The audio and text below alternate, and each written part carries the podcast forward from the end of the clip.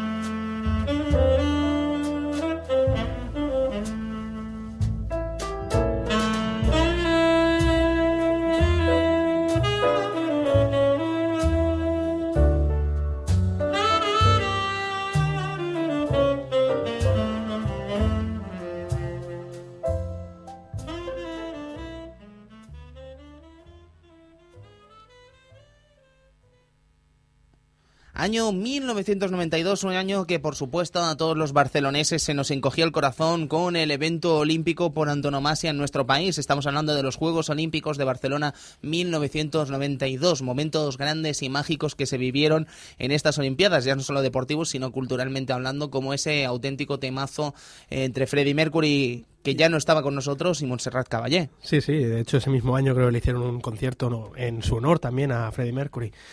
Impresionante, ¿no? Barcelona se puso bonita, se puso, se vistió de gala, ¿no? Para, para recibir esos, esos Juegos Olímpicos del 92, que luego han sido un referente, ¿no? En, en cuanto a- Al olimpismo. Al olimpismo se, se Sí, refiere. sí, sí, totalmente. No, no, muchas eh, Olimpiadas se han tomado como referente a Barcelona y de hecho los Juegos de Río hace poco hicieron unas declaraciones al respecto de que su ejemplo eran los Juegos del año 92, o sea que algo realmente tuvimos que hacer bien y qué mala suerte, y lo digo sin ninguna pizca de ironía antes de que alguien me tache cualquier cosa, que no tengamos unos Juegos Olímpicos en Madrid porque creo que los merecimos eh, volver a ser eh, partícipes de la Olimpiada en nuestro país, pero en fin, él no interesaban los deportes y se interesaba el dinero, nada raro al fin y al cabo. Exacto. Películas, amigo Sergio. Pues empezábamos con Alien 3, Alien 3 ahí, eh, la, la tercera de, de la, de- bueno, en- por entonces la trilogía, ¿no? Que después ya todos sabemos que vino una cuarta. Y muy buena, por cierto. Muy buena también. Bueno, de hecho, para mí todas las de Alien, ¿verdad? Todas, todas, todas, Son bestiales. Esta en concreto me gustó mucho por la ambientación que creaba el director de Big Fincher y tal, el creador también de Seven, de The Game, del Club de la Lucha, ya sabemos, este tío se mueve por unos ambientes bastante buenos. Sí, sí. Alien 3, pues, ¿qué quieres que te diga? No la considero mejor que Aliens, pero es distinta y es una película que me encanta también. Sí, yo creo que se tendrían que ver en conjunto, las sí, cuatro. Sí, sí, sí, sí. Claro, yo creo que Alien 3 tiene el, el dudoso honor de que cuando te preguntan por qué película de Alien es la peor, dices Alien 3, pero claro, dices, hostia, la peor, claro. Qué despectivo suena, claro, ¿no? la, Pero- la- claro, la peor de, de- Claro, de- la de peor, saga. pues, porque tienes que decir porque- una, ¿no? exacto. Quizás, pero vamos, que no es que sea mala, ni mucho menos, es sencillamente que es peculiar, Sí. pero a pesar de sus peculiaridades es maravillosa. Como- si, si te gusta la saga Alien, además sabes, detrás de esta película hubieron mil millones de problemas dentro de la Fox que impidieron que fuera una grandísima película que ya de por sí es. Sí. Así que, bueno, una- un evento curioso, desde luego. Sí, después teníamos Brain Dead. Brain Hombre. Dead de Peter Jackson de nuevo ahí machacando cabezas y... Y con una rata ahí de plastilina horrible. Sí, sí, sí, sí, sí, sí, sí, la recuerdo perfectamente. Tu madre se ha comido a mi perro. Buah, gran película. Bueno, ya, ya os hablamos hace poco también de Peter Jackson con mal gusto, creo que era. Sí, sí, sí, sí. Y nada más que deciros, Peter Jackson, ya lo conocéis. Mm. Después, eh, El Ejército de las Tinieblas teníamos de Sam Raimi, eh, la- la- donde cerraba la saga de Ash el, el Guerrero, ¿no? Mm. Y bueno, con ese humor característico, ese- esa mezcla entre humor y, y terror que, nos tenía acostumbrados y tal, La, la gracia es que lo han editado ahora en Blu-ray. en Blu-ray y, Y en, DVD, y en DVD. en DVD con los dos finales, Sí, el que sí, pudimos sí. ver en el Festival de Sitges y el, y el que se estrenó en todas las pantallas, que a mí personalmente, por no ir de Fuker, pero me gusta más el, el que vimos en todas las pantallas, porque Mm. la posición Fuker sería decir que me gusta más el, el, El que otro. vimos el otro, ¿sabes? Por ir, ah, es que... Ca- sí, qué underground soy. Sí, que, qué guay, no lo habéis visto vosotros y soy guay. Pues no, a mí me gustó el que vimos todos. ¿Qué cojones? Sí, guapísimo al final ese. Sí, el normal, El- ¿eh? el normal, el el normal, el- exacto. el El, el otro también está bien, pero bueno. El del presente, vaya. Quita, quita tus fauces de mi boca. Grande clásico. Impresionante. Sí, sí, sí, sí. Me comeré tu alma, ¿no? Ven a buscarla, eso es impresionante. pues eso, el mariachi después teníamos con Robert Rodríguez que nos hacía, nos sorprendía con esta película, ¿no? Famosa que costó menos de un, un millón de, de dólares o 900 dólares costó, bueno, una peli muy baratita y tal, y con un, un resultado pues muy, muy bueno, ¿no? Algo curioso este Robert Rodríguez, ¿no? Que empezó haciendo películas con poco dinero y pareciendo grandes producciones de Hollywood y ahora que puede tirar de las grandes producciones de Hollywood, hace películas pues un poco menos menos menos buenas Pero- visualmente, ¿no? sí, pero, pero- que busca ese Pero resultado. produce buenas, ¿eh, Robert Rodríguez? Hombre, ahí está, ahí está Predators. en fin, videojuegos. Tenemos ahí un Sensible Soccer maravilloso. Que bueno, ¿qué, qué podemos decir de sensible, soft- software, tío, impresionante, ¿eh? A mí el juego ya me conocéis, el juego de fútbol que más me más me, entre- más, más me ha gustado. Más, más, más, más. Mamá, Con permiso de Match Day 2, eso está clarísimo. Ve, John Ridman. que me gusta a mí, ¿eh? Decir John Ridman. Es que sin mi amigo Pecha, ¿qué haría yo? Que no sabría yo estas cosas. ya qué grande. Wolfenstein 3D. Ahí estamos, Este hablamos. sí que hablamos ya, el día del Doom. El día del Doom Sí. hicimos un pequeño repaso y bueno, es del 92, ahí matando nazis desde el 92. 15.992. 1992. Exacto. Mortal Kombat, un juego que tarde o temprano yo creo que visitará el Club Vintage por motivos obvios, puesto que tiene historia del videojuego, tiene grandes repercusiones en Estados Unidos y muchas de las cosas por las que comprendemos hoy el videojuego radican gracias a Mortal Kombat y además incluso ahora está eh, de nuevo de actualidad, puesto que Mortal Kombat 9 ya está siendo jugado por fin. Mm, y con buenas críticas, parece ser. Sí, parece que tiene, tiene buena aceptación por la, por la gente de momento. Sí. Grande, grande. Sí, sí, a mí, a mí me, me está gustando. Buenas noticias. La, de- la demo al menos. Maravilloso. Pues, ¿qué más? Cobra misión. Cobra Mission. Cobra sí. Gente y picantorro. Qué guay, ¿eh? Sí, Eh, aquellos sí. años de, de estos videojuegos, ¿no? De, de Pero, PC. pero poca coña, ¿eh? Que es uno de los primeros juegos de rol que nos trajeron en castellano. Sí, sí, sí. Y además, a mi parecer, bueno. Sí, la verdad que era... Además de que tenía las escenas subiditas de, De tono. de tono, De tono. porque y- no se veían más que tetas, pero bueno, Qué tetas. Qué, tetas. qué. Sí, sí, Pero sí, sí, sí. la verdad es que el juego a mí me gustó bastante en su, en su día. Sí, me acuerdo del el tema de los combates, ¿os acordáis? Sí, que era con el mouse. Pick and- le llamaban Pick pick, and and, click. pick and click Pick o algo click. así. Sí, ¿no? me suena a mí que era Sí. así, pero no me hagáis mucho caso, ¿eh? Ahí nos lo hemos sacado un poco de la manga. Bueno, pero es más feliz así, como tan feliz que era el Cadillacs and Dinosaurs. Qué grande, ¿eh? Porque yo creo que no había un dinosaurio más feliz en la historia de los dinosaurios, que mira que abarcó tiempo, que el dinosaurio que dormía en la segunda pantalla. Qué fantástico. Y la gente te decía, no lo despierte, no lo despierte, y todo el mundo lo despertaba al final. Era, era Era maravilloso. gracioso ver cómo, cómo despertaba ese Ese dinosaurio. tiranosaurio, Edu, estaba más dormido que un puñetero tronco. Sí, sí, pero era feliz el dinosaurio. Era más feliz que No sé por qué lo despertamos. No Lo- lo sé, pues para pegarle puñetazos y ganar hasta que venían los gordos y lo despertaban. Qué ¿no? grande. O el tío ese con la, los, los, los marroquíes Ah, los estos con, con la pipa. Sí, un gran beat'em up de, de parte de Capcom, ¿no? Otro, otro que estará aquí tarde o temprano. Y Y, tanto. y además, mm, sobre Cadillacs and Dinosaurs, eh, decir que es un juego que no hemos visto de quizás demasiado, a pesar de su gran calidad. Mm, Sí. Quiero decir, no tuvo por para consola, quiero recordar, o al menos en las consolas populares no Mm. llegó a salir. A ver, entiéndase consolas populares, Genesis o Mega, eh, Mega Drive y Super Nintendo. Y, y- y es maravilloso el juego. Es un, gran beat'em up de la, de la época de. de Un fantástico, sí, sí, beat'em up. Supongo que sería una cuestión de derechos de autor. Quizás, probablemente. Recordemos que está basado en una novela gráfica, si no me equivoco. Luego Sí, tuvo bueno. una serie de televisión, Sí. además, Mm. que vimos aquí en TV3. Capcom. Sí, una serie de animación. Fugazmente, pero vamos, eh, la llegamos a ver. Pues sí. no, no obstante, si queremos calidad, si queremos gran juego, si queremos gran compañía, tenemos a lo siguiente. Así que música, maestro, amigo Edu, y sorpréndenos.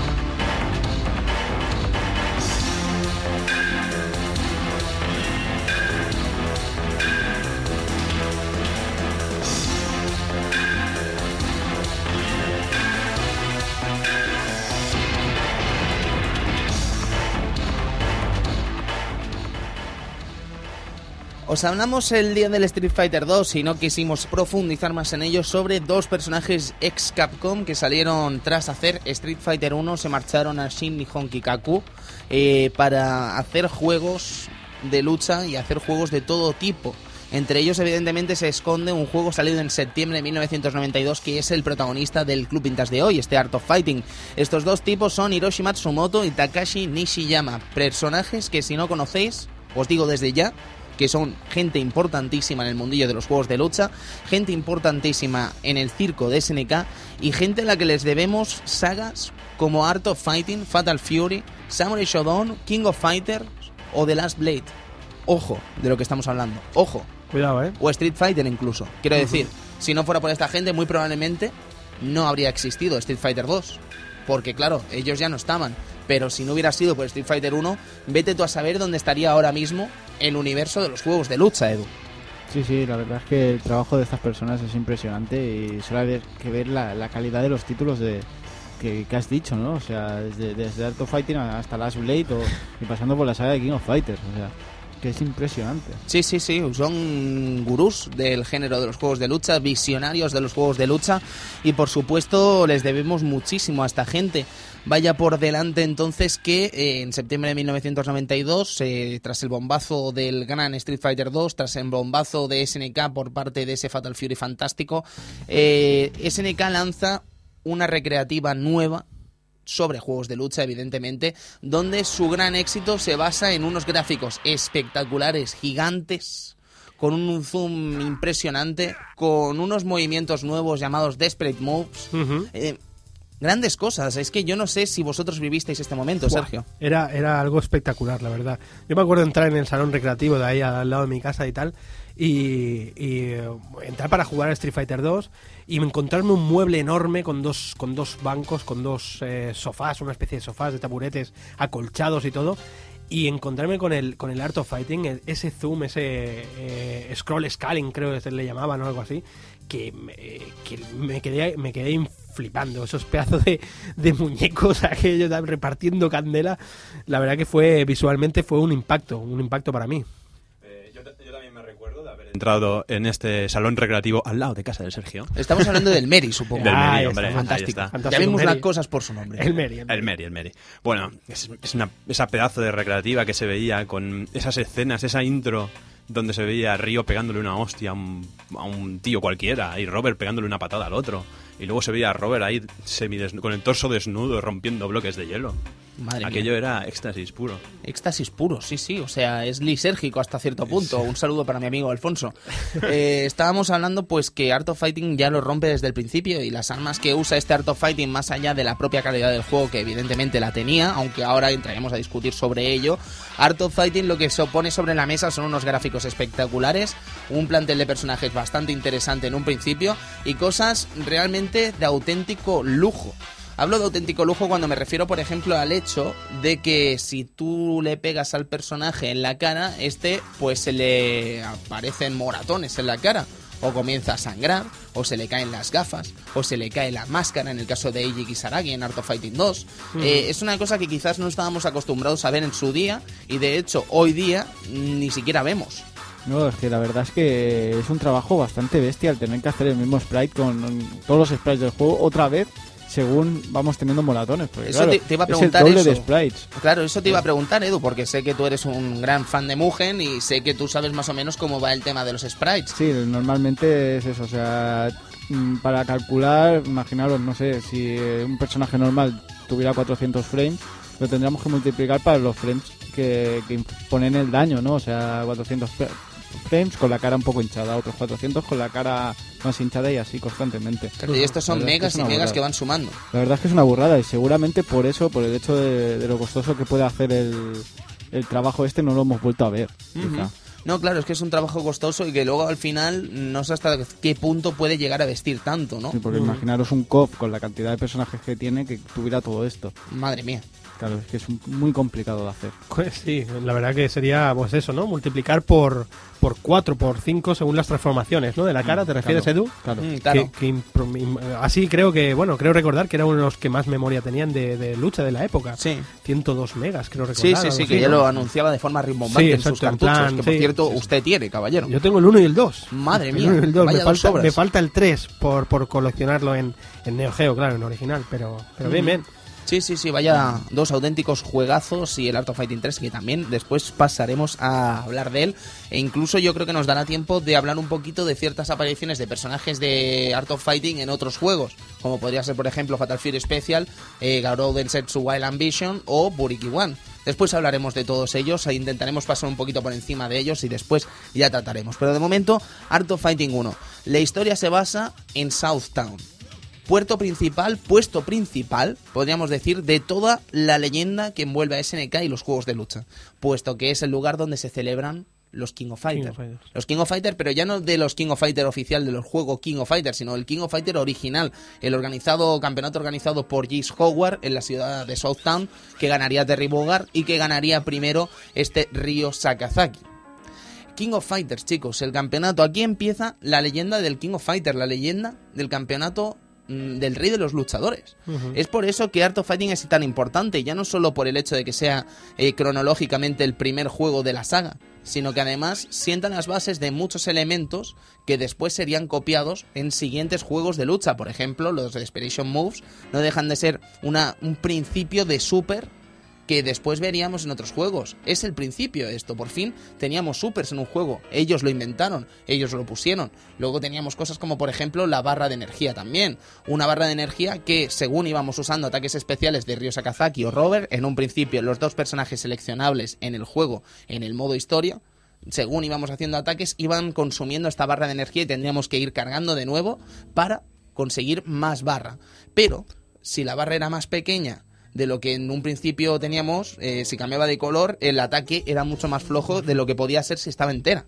Con lo cual ahí ya había estrategia, Edu. Había mucha estrategia. Sí, porque tendremos que ir mirando de gastar lo mínimo o en según qué ocasiones y, eh, por ejemplo, cuando vemos que el otro está mareado, ahí sí que podemos cargar y, y lanzarle un especial que quite bastante vida. La verdad es que tenía, tenía bastantes cosillas de estas el juego. Muchas cosas de estas. Sí, porque, bueno, eh, recuerdo esto, ¿no? Que lo podías, que podías recargar la, la barra de con los dos botones, ¿no? Patada y puño, creo, a la vez. Recargabas la barra, pero también se la podías vaciar al, al oponente burlándote. ¿Os acordáis de esto? o Mm, no? Sí, por supuesto. Se la podías vaciar, era, ¡Hora, hora! ¿Os acordáis? de Sí, aquel? sí, sí, sí, Era muy, muy impresionante. Había muchas estrategias con respecto de esto, Cristian. Sí, sí, bueno, además, este sistema así de, de energía me, mm, me hace pensar un poco que a lo mejor lo utilizaron para que no se hiciera tantos Hadokens como ha pasado en el Street Fighter. Es un sí, lo he leído en algunas partes además eso y no me parece ninguna locura. Mm, Pudiera ser que se hiciera para no spamear Sí, tanto. evitas el spameo. Pero no sé hasta qué punto, la verdad. Yo creo que es un concepto que quisieron implantar y que además eh, a lo mejor no funcionó tan bien como esperaban. Solo funcionó en la saga Art of Fighting, porque después no lo veríamos en otros juegos de SNK.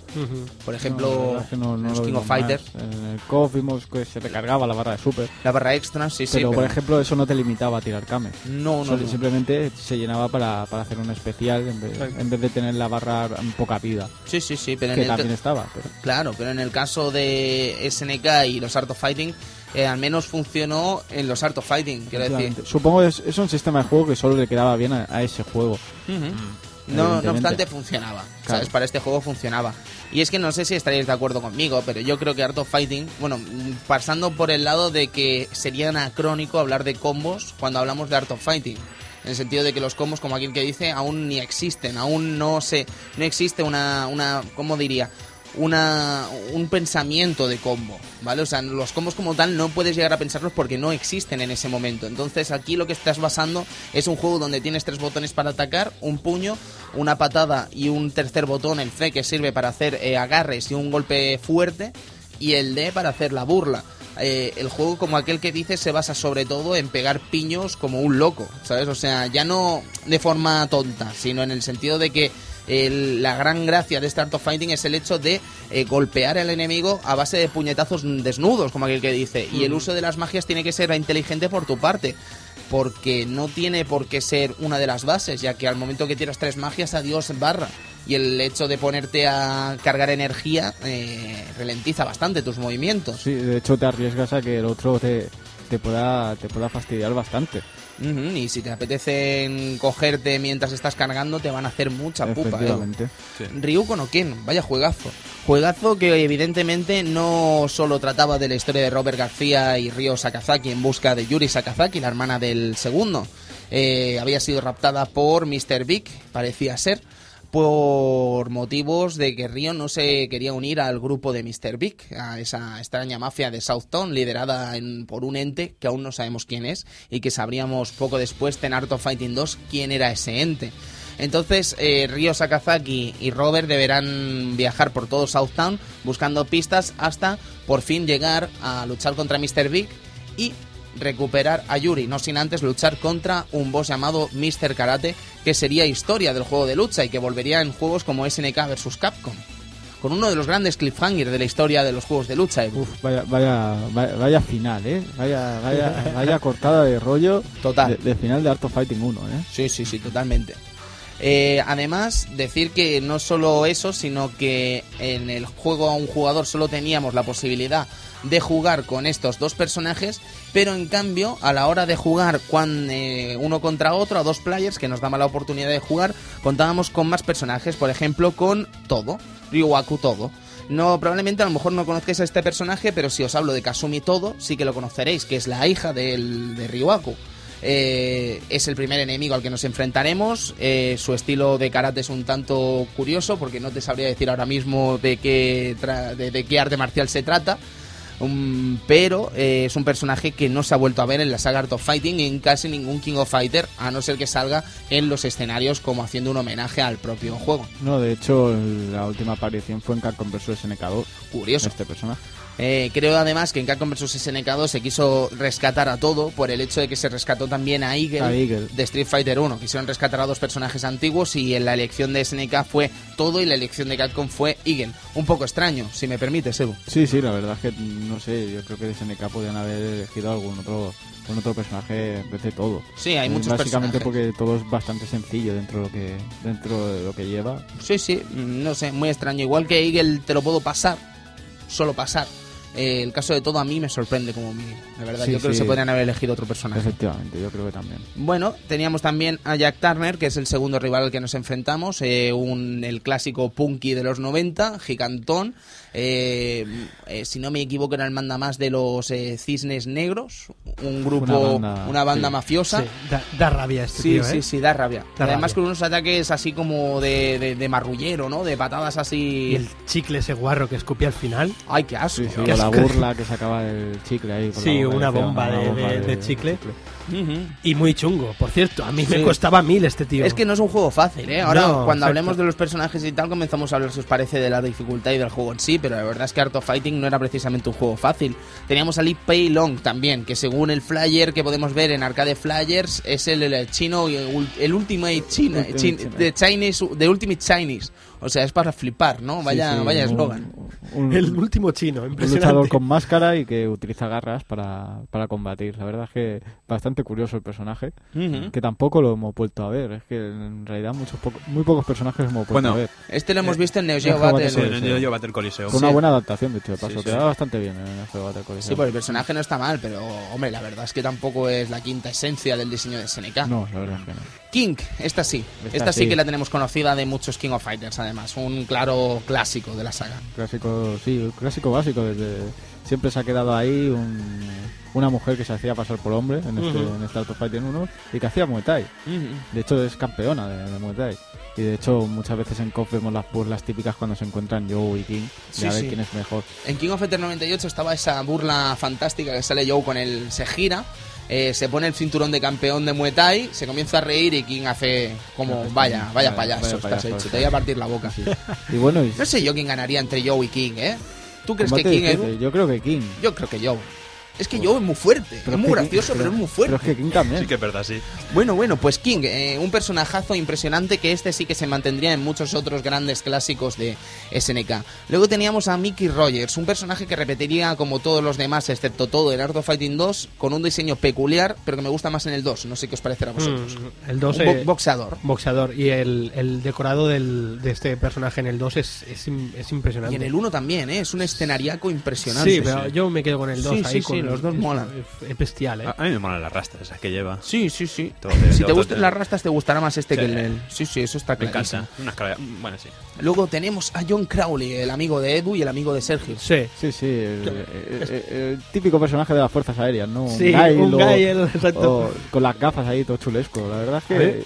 A mí el diseño me, me hace gracia. De hecho, me gusta más el del 1 que el del 2, por ejemplo. Sí. Y la verdad es que es curioso. A mí en el, en el 2 me acuerdo, bueno, creo que también pasa en el 1, que, eh, que le zumbabas fuerte en la cara y le saltaban las gafas esa de chulo playa que llevaba Sí, el sí, tipo. pero en el segundo round la recupera Sí, sí. rápido y ágil, ¿eh? Sí, sí. Sí, sí, hombre, son ray a ver, vamos a ver. Hombre, claro, las ray no se rompen, Edu, es verdad, perdona. Y luego tenemos otro con ray es Mr. Big, que es el enemigo final, que va con unos tonfas y es más chungo que, madre mía, Sí que es muy verdad, complicado, ¿eh? Muy, muy complicado, Cristian. Y con una barra de vida bastante larga. Larga, larga, larga. Y además, teniendo en cuenta que no salta el pobre. Sí, ¿no salta? No, No me, había salta. per- no me había percatado yo de bueno, eso. Este- al menos el, de- el del primero no salta. Ay, qué curioso, no me había percatado yo de eso. Es más, dicen que tiene un golpe que luego tú no lo puedes hacer. Ah, Sí, eso sí que lo había versión. escuchado, eso sí que lo había escuchado. Lo de no salta es curioso. Es como los malos del KOF que no se agachan. Sí, es Es- ver- es ¿te acuerdas de Crizales, de King of Fighter cosa- 99? Y Goenitz y muchos. No Sí, se sí, sí. No tienen sprite de agacharse. No tienen sprite de agacharse. De, eso, de hecho, eso en King of Fighter 99 recuerdo que fue un problema en el port de PlayStation. Porque Chrysalis era jugable y tenían que hacer la. Pero la- creo que no la- le hicieron la inteligencia artificial de agacharse, ¿no? No, entonces se comía todos los golpes aéreos. Madre mía. Madre mía. Qué- Estoy viendo, qué, qué estoy- enorme tontería. Estoy viendo aquí el guion, el, el sprite de, bueno, el, el gráfico de Mr. Big, y me viene a la, me- a la memoria eh, cómo lo representaron en la película de King of Fighters. Madre mía, o sea, hay un cambio increíble. Ah, es que no la he visto todavía. Uf, ¿La has visto la- ya? Sí, bueno, la tenemos que ver. Baja el volumen. Es necesario. No es necesario, creo que no. Por favor, una nota del 1 al 10. Eh, Tres y medio. un 4, sí. ¿Un un cuatro? tres, tres y medio, 4. Sí. Hombre, bueno, de unido. Eh, eh, Es un suspenso, de unido no, es un suspenso, amigo. Sergio, la del Tekken, ¿cuánto tiene? La de Tekken, para mí un 6. Es un aprobado. Vale. Sí. Yo- Esta- Yo le Tekken doy un 4. le- le doy un cinco. cuatrete. Yo un 5. Un Un cuatrete. cuatrete le das. Pues a este, cuatrete. a este le vas a dar un retrete. Yo a la de Tekken le metería un 5 por las escenas de combate que están bastante Sí, bien, es verdad, ¿eh? están bien, están y bien. los es personajes cierto. también están, algunos están bien recreados, otros no, pero Sí, sí, sí. Bueno, pero eh, tiene un cuatrete. este, este paréntesis hablando de, de esa. Sí, bueno, es un paréntesis, pero es necesario, ¿no? Necesario, obstante. sí, necesario. Y luego tenemos a mm, Mr. Karate, Mr. que es el, Karate. el, el hombre cliffhanger, ahí estamos. el eh, enemigo final. un, un, un karateka con, con una máscara Tengu. Un karateka de Kyoku Kenryu, que Sí, es el sí, arte encima. principal de los personajes Curioso, principales. curioso, con ese, ese kimono negro y esa máscara de Tengu ocultándose la cara. Negro, gris, blanco. Sí, son mucho, son un- tres colores extraños. las sombras de SNK. El traje de Río, no sé si es rojo o naranja. Mm, mm, mm, Muy cierto. son sombras de SNK. Sí, sí, 10 personajes tenemos en total. Entonces, este Mr. Karate, si nos paramos a pensar y somos un poco malos también, eh, sería justo decir que no deja de ser Ryo Sakazaki con una máscara Tengu y el pelo de color blanco. Y quitando mucha vida. Y quitando mucha vida, porque estaba mudo, pao. Pues bien, el juego acaba con uno de los finales más clásicos de la historia de los juegos de lucha. Ese final donde eh, o Robert, dependiendo del personaje que llevemos, le está pegando la auténtica santa paliza a Mr. Karate. Y de golpe aparece Yuri con ese... Eh, chicos, parad, por favor, no le peguéis. Oh, Yuri, estás bien, qué alegría. Y entonces Yuri dice eso de... No le peguéis, es nuestro... To be continued. Y dices, oh my god, madre mía, ¿qué No, será? Oh, no, Dios por mío. Dios. ¿Qué será? Art of Fighting 1, chicos, antes de proseguir con el tema. Eh, yo es un juego que de verdad, os voy a ser muy sincero. eh, no es un juego que siempre que, que le, le he tenido cariño más por el hecho de que es parte de la saga King of Fighter que por el propio hecho de que es un Art of Fighting. Quiero decir, eh, he aprendido a respetarlo una vez he empezado a trabajar en él para este club vintage, francamente. En mi caso, no sé en el vuestro. Sí, el mío también. O sea, el juego me, me gustaba, pero no llegó a, a calar Metanondo como, como un Street Fighter o como, como Fatal Fury.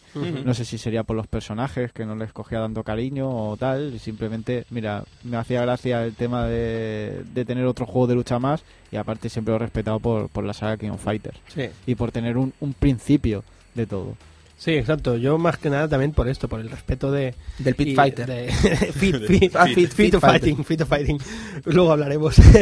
pues el caso es esto, que también por el hecho, ¿no? De que, mm, que es chulo saber que todo esto ocurrió antes que el, que el famoso King of Fighters, ¿no? el no que Fatal Fury perdón ¿no? y, y bueno y, y por el espectáculo que, que, me, que, me, que me supuso cuando era pequeño que la verdad que fue creo uno de los juegos que más me impactaron visualmente entonces pues sí después lo juegas y ves que, que no tiene la jugabilidad de otros juegos de lucha. Pero pero ya solamente el haberte creado ese hype desde pequeño ya yo para mí es amor puro amor puro Yo creo que el modo historia o el modo un- un jugador, la verdad es que está bastante bien.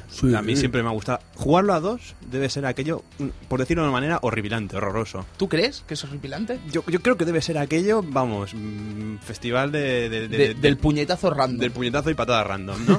y nada de magias. Pero la verdad es que el juego, eh, la experiencia que te da el modo un jugador es increíble. Además, llevar a un personaje que tiene mullet, para mí, Sí, hombre. ¿qué och- más? ochentero total. Sí, sí, ¿qué más quieres? ¿Qué tío? más quieres? Un mullet pelirrojo. Sí, sí, sí, sí. Entonces, eh, Art of Fighting. Tenemos... Bullet perdona tío No, perdona claro, clásicos, clásicos. Pa- Parece Patrick White. Es, que es tremendo. Lo que estamos hablando, Art of Fighting tiene un tres conversiones, si no me equivoco, a distintos sistemas. Uno a Mega Drive, otro a Super Nintendo y otro a PC Engine, que evidentemente es el mejor. En teoría el de PC Engine. Además portado por Hudson, si no me equivoco. Sí. En el caso de Mega Drive parece ser que está portado por la misma Sega, como ya puedo hacer con ese doble Dragon en Master System que hablábamos la semana pasada. Y en el caso de Super Nintendo, nuestra querida Takara. Takara. Takara Takara, la culpable de esas conversiones de Game Boy de King of Fighters. Bueno, no eran malas. Oye, ¿cómo ¿eh? que uf? Eso te iba a No decir, no eran tan no malas. No eran malas. Eran muy dignas para ser una Game Boy, ¿qué más quieres? La verdad es que tenía cosas curiosas, ¿eh? La, la versión de Game Boy de los, de los No, no, las cosas como son. La verdad es que tenía cosas bastante, bastante curiosas. yo recuerdo perdona el de el de Mega Drive que lo tenía original yo comprado el cartucho y la verdad que no tengo muy buen recuerdo. De la versión de Mega Drive. Sí, no, era Mm. un poco un poco acartonado todo, ¿sabes? No, no te invitaba a jugar, ¿sabes? Claro, es que las conversiones de, de Neo Geo en consolas como Super Nintendo y Mega Drive, la verdad es que salían perdiendo de mucho. Sí, pero es que me acuerdo también tener el, Fatal Fury y en relación eh, era mejor. Siempre han tenido muy buena consideración el Fatal Fury de Mega Drive. No sé si lo habréis escuchado. Sí, Es que era, era, era muy era muy bueno. buen juego en Mega Drive, estaba muy bien, Sí, muy sí, logrado. Nada que ver con su segunda parte. Nada, nada. Era, horripilante la versión de Mega Drive del 2. Sí, de hecho solo salió en Estados Unidos, ¿no? Creo recordar. Sí, sí. Bueno, al menos en Europa no salió. No, no, no. Solo salió con el logo rojo este de Genesis. Genesis, Genesis. Genesis. La Edu. verdad es que yo me acuerdo más bien de la versión de Super Nintendo. Y la verdad es que quizá le pilló un poco de tierra al juego por la versión de Super Nintendo, ¿no? De encontrarte esa, esa fantástica conversión de, de Street Fighter 2 y después ponerte el Art of Fighting y decir, uff, aquí, aquí qué pasa, ¿no? ¿Por Yo qué creo está la que- gente tan hipeada y con yo, esto? y yo creo que, que fue en parte culpa de, la- de- de haber jugado la versión de Super Nintendo antes que cualquier otra. Hombre, Y la verdad es que, a diferencia, por ejemplo, los Fatal Furies de Super Nintendo, sí que los, ve- los veía bastante más cuidados que, que Art of Fighting. No sé si era por el hecho del zoom o cualquier cosa que, que hacía que el juego quedara un poco en evidencia.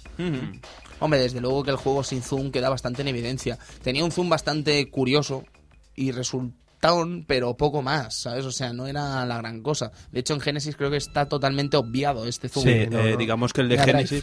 El de Genesis está todo, eh, digamos, una Alejado, un alejado. Sí. En cambio, el de Super Nintendo todo es todo cercano, de cerca. sí. Por Sí, eso sí, se sí. ve a lo mejor un poquito más feo. En los escenarios eran horripilantes, eso sí. La versión de Mega Drive, gracias a Dios, tenía escenarios buenos. Ujú. Pero la versión, la verdad es que una cosa, un detalle que me gusta a mí de la versión de Super Nintendo es la banda sonora. Ujú. Que la verdad es que es bastante mm, buena. Incluso hay gente que dice que es mejor que la versión de Neo Geo. Bueno, O- Osado, osado. Osado, osado, osado. No, Osado bueno, pero las versiones de Super Nintendo siempre es que- son muy buenas. Sí, Lo que sí, pasa sí. es que la, la versión de Neo Geo es, ay, de Neo Geo, de Super Nintendo es más acelerada la banda sonora. No sé si es por el hecho de... A lo mejor le queda mejor que esté un poco más acelerada. Yo creo que lo que pasa es que como está más acelerada te invita más. Es que de hecho muchos juegos de Super Nintendo la banda sonora está más acelerada. De hecho un Squadron la banda sonora es mucho más acelerada que la de arcade, por ejemplo. Y es verdad, y de hecho a mí me gusta más la de Super Nintendo que la de CPS1. Por Creo que ya lo hablamos en su día. Sí, sí, sí. Es peculiar, es peculiar, desde luego, pero la versión de Super Nintendo, a pesar de todo, pues era... Es que yo creo que ambas eran jugables. Ahora, es verdad que, claro, después de ver el original. Claro. pues la cosa duele. Yo, Tony, yo creo que era más jugable el de Super Nintendo, pese a ser gráficamente más feo, Mm. podría ser. Era más jugable el de Super Nintendo que el de Mega Drive. El de Mega Drive, ya te digo, yo, yo lo recuerdo comprarme, gastarme el pastón que costaban los cartuchos por entonces. Que por cierto, eran los primeros cambios que hicieron en la Mega Drive, que ya por eso ya se me atravesó también un poco, que eran los cartuchos azules aquellos. Ah, oh, a mí me gustaban. No, tío, era horrible, tío. Tenía el Oh. Fatal Fury ahí con su portada negra, perfecto. Y al lado el Art of Fighting, que dices, si es más nuevo y parece más viejo, es que feo, era feo, era feo. ¿Vale? Y, y yo me acuerdo, tío, de jugar dos, tres partidas contadas. No podía, no podía, tío. Vaya, vaya, vaya, qué curioso. Yo ya os digo, a mí es un juego que me gustó mucho, eh, me ha gustado mucho, perdón, eh, he hecho un pasado cuando quería hacer un presente, me ha gustado mucho, ha sido un placer trabajar en él y saber muchas cosas de este juego. Los Desperation Moves me han encantado, lo que vendría a ser el hecho de los supers, de ese comienzo de los supers. Por eso pasará a la historia Art of Fighting muy probablemente, por ser el primer juego que incluye supers por primera vez. Me ha encantado eh, una cosa que no se suele hablar de este juego, el sonido.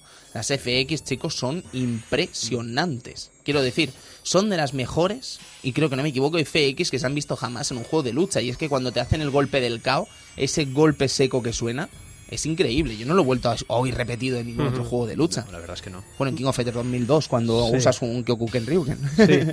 No, es que la verdad es que es un juego, ya te digo, a mí me, me impactó casi como, como, como cuando estás viendo una película, ¿no? Que te quedas, te quedas hecho polvo, ¿no? Incluso las fases de bonus las recuerdo, que, que eran, oh, oh, eran oh. Sí. espectaculares. Sí que son espectaculares, la verdad. Uf. Uf, molan mucho. Que había una que tenías que partir una... Las una... botellas. Las botellas, Las sí, botellas aquella tal. que tenías que lanzar las botellas fuera, ¿no? De eso No. trataba. No, de eso no trataba, Ah, vale. amigo. Pero bien. Eh, y después me gustaba mucho la que tenías que entrenar, el, el, el Shokuken este, Ujú. el- ¿sabes? Que me acuerdo que dabas contra una, una como un- una especie de, de barra de madera que se plegaba, boing, era, era bestial, bestial. Era, era algo impresionante. Después el tema de el especial de los de los puños y patadas, ¿no? De cada de cada personaje. No me acuerdo su nombre, creo que lo tenemos por aquí apuntado. Eh, Estamos, estamos ahí. Estamos- esta- de- estamos aquí- Vamos a hacer una confesión a los amigos, a los amigos le- oyentes. Estábamos ahora mismo preguntándonos cómo se llamaba el ataque, pero El creo que todos sabemos perfectamente a lo que nos Al- estamos refiriendo. Es el ataque este clásico de los Sí, Kyokugen Ryu. el que le va a Que base de puñetazos y patadas. sí, exactamente. Puñetazos Ki- eh, Ryo y patadas Robert. Una Sí. hondonada de puñetazos de tres. Sí, que sonaba como Sangetsu. Sí. Sí, sí, sí, en, en- en la Drive sonaba Zetsufuke. Pum, pum, pum, pum, pum. Y ya Y está. comienza a elevarlo, pegándole una hondanada de puños que, vamos, que se te caen los, las camisetas al suelo. y, y de golpe le pega un último gancho que lo deja, A, vamos. a ver si lo encontramos. Sí. Ese. Ese, ese. Ese, ese. ¿Podemos ese ponerlo era. otra vez, amigo Edu? Ese es. Es impresionante, es impresionante. Pues yo, mm, era una cosa parecida ya a lo que vimos en Chun-Li, ¿no? De las patadas, pero bueno, que la, la- en Chun- Pero con Chun-Li, claro, eh, Chun-Li lo, lo echaba para atrás, recibía los golpes y ya está. Aquí lo, lo atraes hacia ti y lo levanta. ¡Bum! Es que es un impacto cinematográfico. Es- yo flipaba, tío. Es, Sí, es- sí, sí. es Kenshiresco. Sí, sí, sí. Sí, sí, es que es Chinesco. chinesco. Sí, sí, totalmente. Luego, eh, decir una cosa evidente, y es que todo el mundo dice que Robert García está basado en Steven Seagal. Hmm. Eh, creo que no hay discusión al respecto. No, yo diría que no. Está Para nada. Está clarísimo. Yo, yo, yo no opino. Yo- a mí no, no le veo ningún. Bueno, que lleva a, no coleta. ser, a no ser que esté inspirado en Sergio Márquez. También Que podría ser, que también podría ahí, ser. ahí lo tienes. Una versión joven de Sergio Márquez. Imagínese usted. Joven, qué cabrón. Y con dinero, además. Exacto, porque Bueno, el tío- No el- con dinero, sino con mucho con dinero. mucho dinero. Porque Y, y con un Ferrari. Con un- tremendo Ferrari. Ferra- Total, que sí, sí, o sea, estamos hablando de una familia como es el, el Imperio García, que son ricos hasta hartarse y son amigos de gente tirada de la calle como son Ryo Sakazaki y Yuri Eso, Sakazaki. eso siempre ha sido así y no sé por qué. Porque, siempre el pobre tiene el amigo rico. Te lo voy a explicar, porque resulta ser que el padre de Robert conocía a Takuma Sakazaki, el padre desaparecido de Ryo Sakazaki, guiño guiño.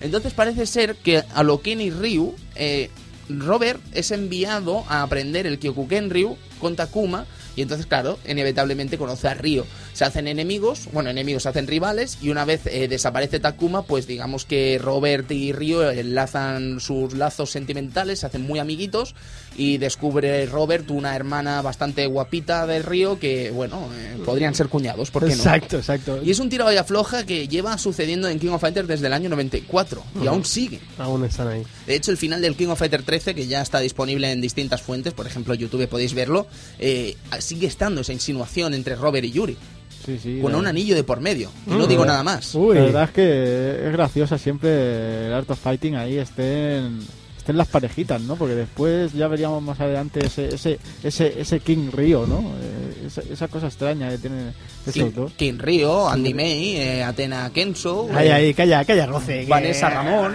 sí, sí. Kiyoyuki. sí, Kiyoyuki, pero claro, Oye. Yuki, no salir en el juego, pues claro, es más, más mm, desaparecido, ¿no? Tanta violencia, ¿eh? Que hagan un poquito el amor, hombre. Claro, ya está, menos está. amor y más. No, no, no, menos, No, menos violencia no, y no, más sí, hacer el amor. Sí, ya lo he dicho bien, menos amor y más guerra, que si no, no hay juego. Guerra en la cama, guerra en la cama. Pues, amigo Tony, eh, una cosa que hemos descubierto, yo al menos, era que eh, yo tenía relacionado a Robert García como que era mexicano. Sí.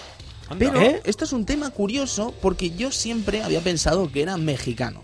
¿Vale? Entonces resulta que en Art of Fighting 2 parece ser, nos ha hecho llegar unos datos un, un amigo oyente desde Twitter, parece ser que en Art of Fighting 2 cuando se enfrentan Mr. Big y Robert García, Robert García dice ser español. ¿Vale? Él dice que no es, no es mexicano, sino que es español. No he podido comprobarlo porque la dificultad endiablada de Art of Fighting 2 me ha impedido pasarme el juego más allá del bueno de Río.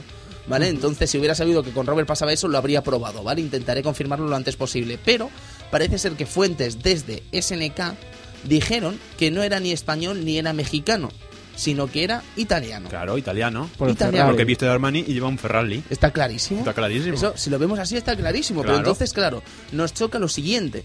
Y es que, ¿por qué entonces, en el King of Fighters 94, la Porque ya había un equipo Italia. el de Andy Bogart y Terry Bogart y Joe Higashi? Pero entonces, mm, ¿por qué no fueron el equipo Tailandia? Quiero decir, no había un equipo Tailandia, por ejemplo. No, la verdad es que no, pero supongo que ¿Por qué Pau nos Café lían? estaba inspirado en México y mira.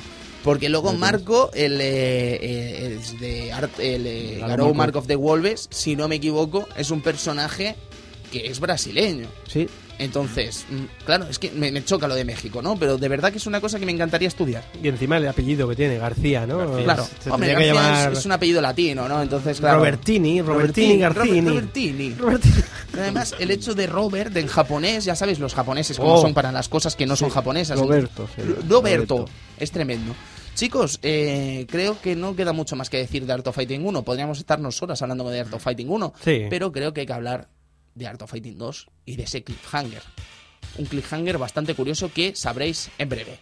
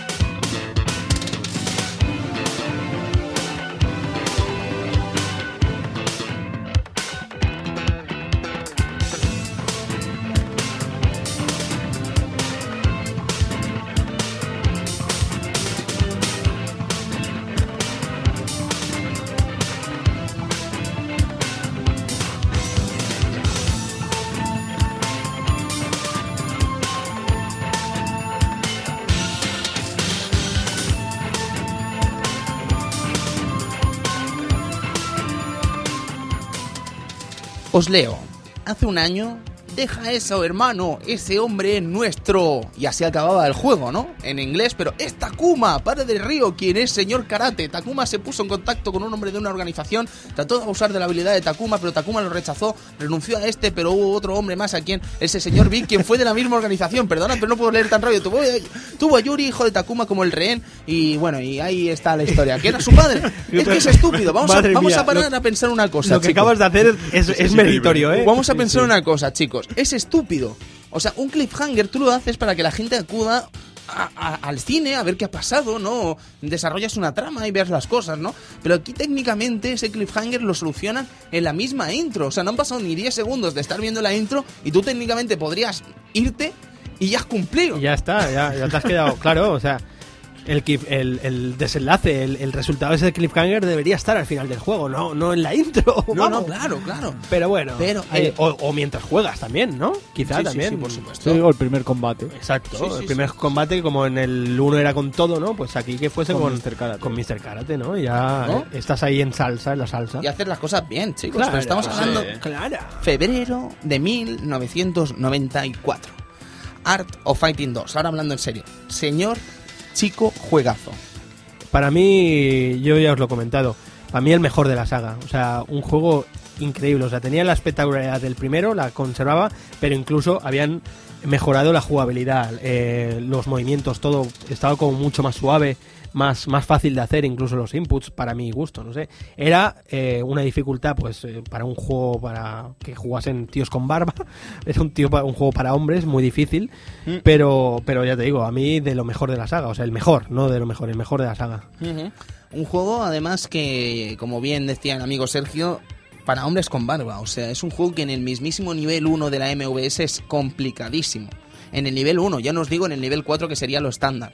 Y si ya el dueño del recreativo te lo ponía a nivel 8, te callabas y, y ala, adiós, muy buenas. Adiós, muy buenas. Sí, era una máquina de, de- de gastar dinero. ¿eh? O sea, es impresionante el nivel de dificultad que, que tenía este juego. La verdad, el uno ya no, no era sencillo para con- subirle la, la dificultad al juego y hacerlo una máquina de, de- de matar y de que tienes que probar y probar y probar hasta quedarte con, con cómo va el rival Sí. para pasártelo. Sí, sí. Sí. Eh, una de las cosas que, que yo vi diferen- diferente al, al primero, por ejemplo, era eh, ya desde el principio, ¿no? Poder seleccionar a todos los personajes, creo recordar, ¿no? En el primero solamente podías podías recordar, a, a- o sea, re- eh, podías manejar a, al, a Robert y a, y a Río, y aquí ya desde el principio ya podías seleccionar a cualquiera de los de los de plantilla. ¿Que O- ¿Cuántos teníamos en plantilla? Teníamos pues los mismos que en el anterior, es decir, 8 más Mr. Big, 9 más Takuma, 10, Yuri, Eiji y Tenjin. Es decir, si no me equivoco, 13 personajes menos todo. Eso te iba a decir yo. Restale Es- uno a la ecuación. Exactamente, somos 12 personajes 12 al final. personajes. Repes- repetimos de nuevo. ¿Otra? Yuri Sakazaki. Nuevo personaje, es decir, la hermana un año después aprende Kyoku Genryo de manera milagrosa y Sí, se sí. vuelve una crack. Impresionante, Es ¿eh? Ha- Haciendo Son Walkers y todo. Sí, sí, sí, sí, sí, Sí, tremendo, ¿eh? Y además es que es un personaje que a mí me encanta, me parece fantástico. Amo a Yuri con Hijo toda mi alma. prodigio. Sí, prodigio, sí, o sí. sea, Hija prodigio total. Lo estamos pensando. Lo, sí, lo estamos pensando todos. Está buenísima, tío. Sí, además de eso, yo creo Te que... atiza con el culo, o sea. yo te digo una está. cosa, yo creo que Yuri se vio esposada ahí en el parking y pensó, esto a mí me pasa una más Y no más, amigo. Santo Tomás. Y no más. ¿Sabes? O sea, esto a mí me pasa una más y, y no me pasa más. O sea, yo voy a aprender Kyoku Kenryu y el que venga le parto la cara. Brutal, y así fue, así brutal. fue, chicos. Yuri aprendió Kyoku Kenryu, se puso un kimono bastante cuco, se puso una bandana fantástica y a triunfar. Eh, luego tenemos a Tenjin, eh, un mongolo. eh, no, es un No, mongolo. sí, sí, quiero decir, mongol, es, es- mongol. es el topónimo. Mongol, mongol. El, el mongolo camionero. Sí, sí, De. Mongolia, de Mongolia. Sí, Ah, vale, vale. Mongol, mongol. que usa técnicas de lucha libre y es probablemente uno de los personajes más feos que han visitado la historia de SNK. Creo que no exagero. ¿Qué os parece? Sí, no, SNK tiene algo con, con- con los personajes gordos, sinceramente. Nunca, nunca acierta hacer un personaje feo que sea atractivo a la vez para, para poder elegirlo. Mm, Bueno, yo el tema de. El, el, el premio del peor personaje de, de, de la saga Art of Fighting me lo guardo Sí. para de aquí a un rato. Sí, para Alto 23, muy probablemente.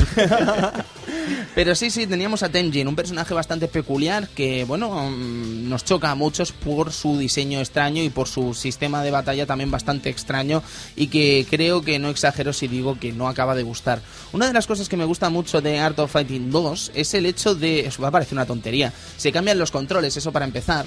Eh, pasamos a un control hecho por A, B, C y D, como viene siendo habitual en todas las placas de Neo Geo.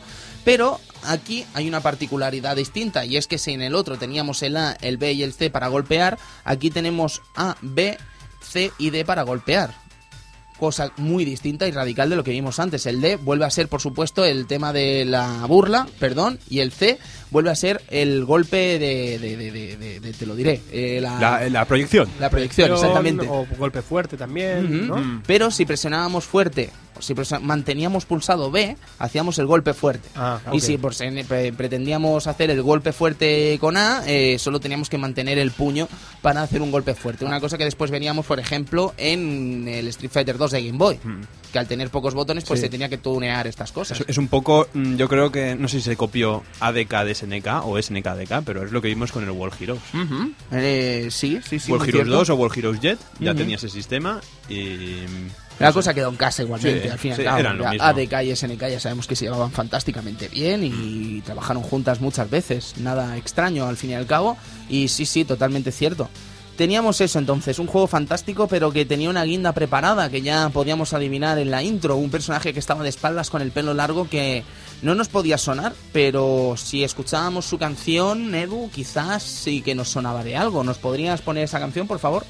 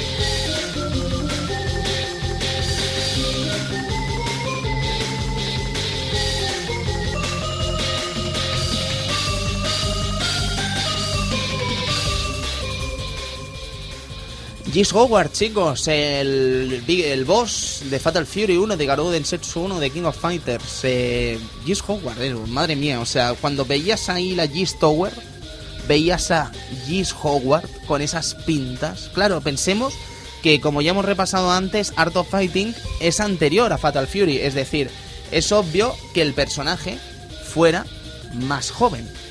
Más joven. Y veíamos un personaje con el pelo largo y con traje realmente espectacular. Que mm, con esta música acompañada, pues solo podía eh, sorprendernos y agradarnos. Y de hecho, creo que a todos nos sorprendió encontrarnos con Gis Howard. Sí, sí, pasa que para llegar hasta él, telita, ¿eh? Telita. Suda- sudar sangre. Sí, sí. El no perder ni un solo round en todos los combates, porque si no este señor no salía, no aparecía. Era el secreto. Era el Sí, sí, secreto. sí. Una cosa bastante... Bueno, ya decía... eh, lo típico era llegar allí y que el primer personaje te pegara una paliza, pues para que no te matara ni un solo round, tela. Tela, tela. Y Pero- además añádelo su dificultad. Sí, no, no, la dificultad de Gis Howard, yo no sé si estoy exagerando, pero si la comparase con Omega Rugal del 95, quizás hasta me esté quedando corto, ¿eh? Quizás Sí, hasta sí. me esté quedando corto.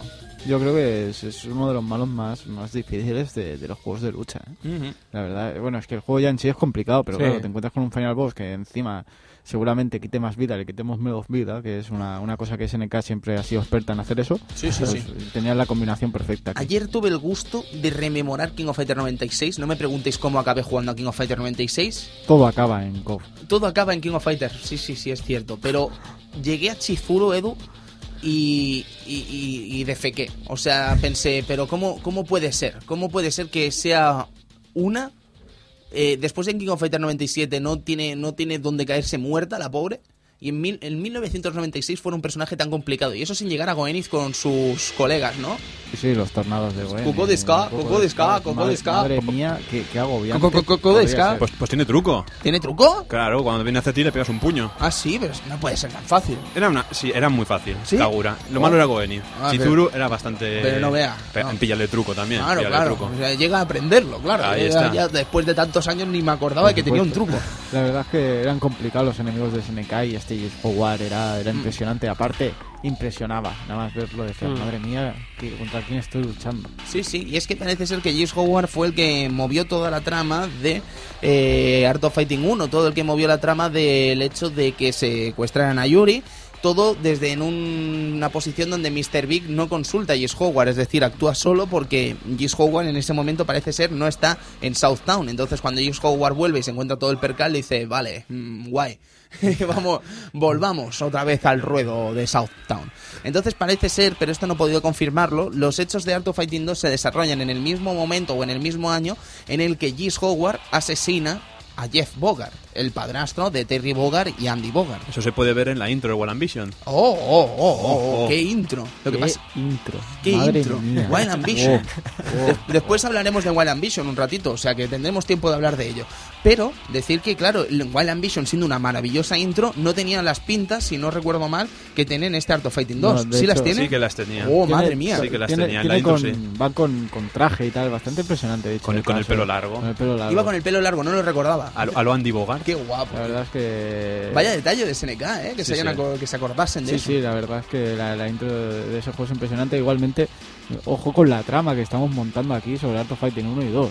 Sí, sí, o sí, sea, Una, una trama típica de, de películas de, de artes marciales de la época, ¿no? Claro, es O que sea, ahí venga- está. venganzas, eh, mafias, impresionante, sí. Y ninjas que quieren matarte, Edu. efectivamente. Porque la gente más experta en esto estará pensando, hostia, se han dejado a Saragi. No era nuestra intención. No, hombre, no. Lo que pasa es que queríamos reservarlo como el último personaje rechulón antes de G. Howard y me he emocionado y he querido hablar de G. Howard.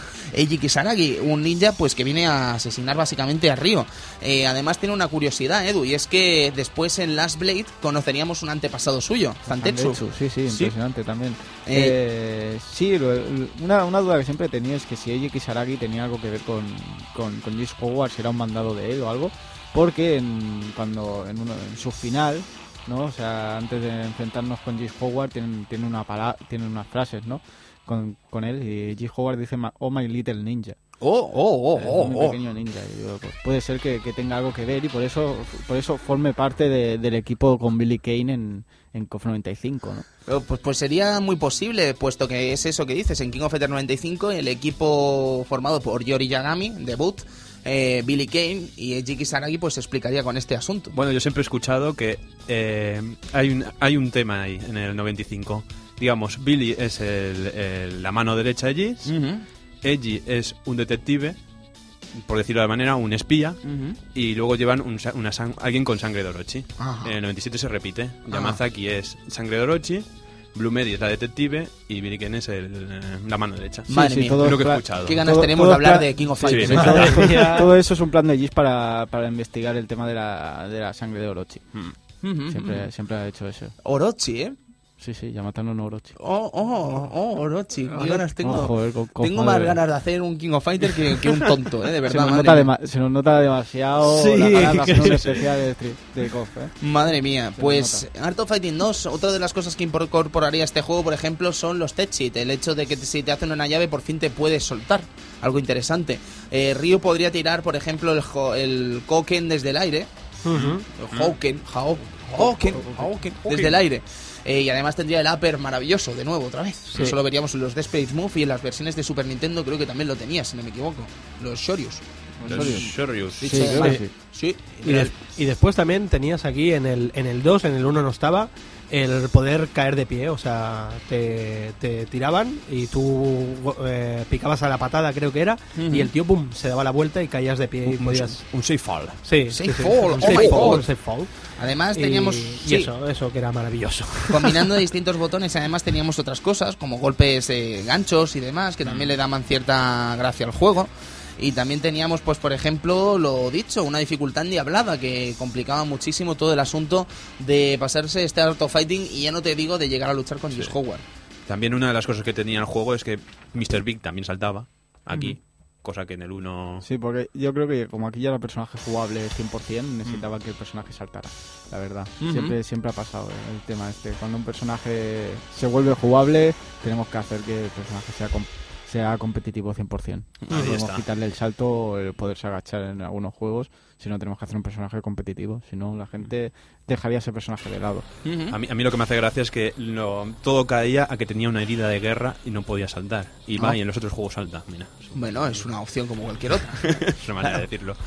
¿Y los bonus qué? Bonus fantásticos. Increíbles, ¿no? Sí, sí, sí. Yo así a lo largo me acuerdo de uno de que tenías que romper un árbol Ujú. a Awesome Walkens. Mm, mm, O otro de pegarle una paliza a una banda de motoristas, la de Jack Ah, Turner. Es verdad, es verdad, que tenías que luchar contra un montón de gente. Bueno, que los matabas de un puño, técnicamente. Sí, claro. Hombre, eras ahí un maestro de artes marciales. Sí, hombre, un, claro. un beat'em up hecho bueno. La Sí, verdad sí. que bastante curioso. Curioso, curioso y atrevido. A mí me gustó mucho, es verdad, que curioso era ese de esto. Pues sí, eh, otra de las grandes cosas que podríamos decir de Mr. Karate es eh, Takuma Takuma Sakazaki, sí señor. se quita lo que vendría a ser eh, la parte de arriba del kimono, se quita la máscara y tiene un aspecto fantástico. Y además se vuelve un personaje realmente increíble dentro de la propia trama de Art of Fighting. Y muy interesante, a mí es que me encanta. Y Takuma. además, olvida los Shoryukens, pero aprende cosas como pegarte rollazos en la cara. Rodillazos, pero demoledores. o sea, Demoledores. Sí, sí, es que Increíble, no, no es lo mismo darle la mano a un amigo que pegarle un- una buena tunda de 15 rodillazos. No, sí, en, la, sí, mm, en la totalmente. mismísima boca, ¿sabes? O sea, en los dientes, uno por diente, boom, boom, boom, boom, boom, boom. ¿Sabes? No, No, sí, es fantástico. queda claro quién era el maestro aquí de, de Kyokugen. ¿Tú Se o yo? nota, Se nota. Pues ahora te lo enseño. Bum, bum, bum, Takuma bum. Sakazaki. Sí, sí, sí, sí. Sí, amigos Increíble. oyentes, ahora mismo lo estamos viendo. Sí, Tenemos sí. aquí el- la pantalla y estamos viendo un combate entre Ryo y, y Takuma. Sí, el- lo que vendría a ser el, el- la demo del juego Todo- de Neo Geo, todo que es un bucle constante. Todo queda rollazo queda- más, rollazo menos, todo queda en familia. Todo queda en familia. Eh, Podríamos repasar, por ejemplo, los escenarios, ¿os parece bien? A mí me encantan. Eh, por ejemplo, estamos hablando antes del de Mike. El de Mike era impresionante. A mí mm, creo recordar que tenía una, una bandera de Estados Unidos ahí al fondo y un ring de combate así muy rutinario y tal, ¿no? era, era genial. Y después había un detallito muy chulo que hemos visto antes. Tony. Sí, eh, por ejemplo, que en muchos escenarios hay espías viendo el combate. Por ejemplo, en el escenario de Yuri, el gimnasio, donde están todos los tíos ahí dopados, eh, mirando mientras luchas. Eh, ¿qué, qué, qué salidos están toda esa gente, por Sí, sí. cierto.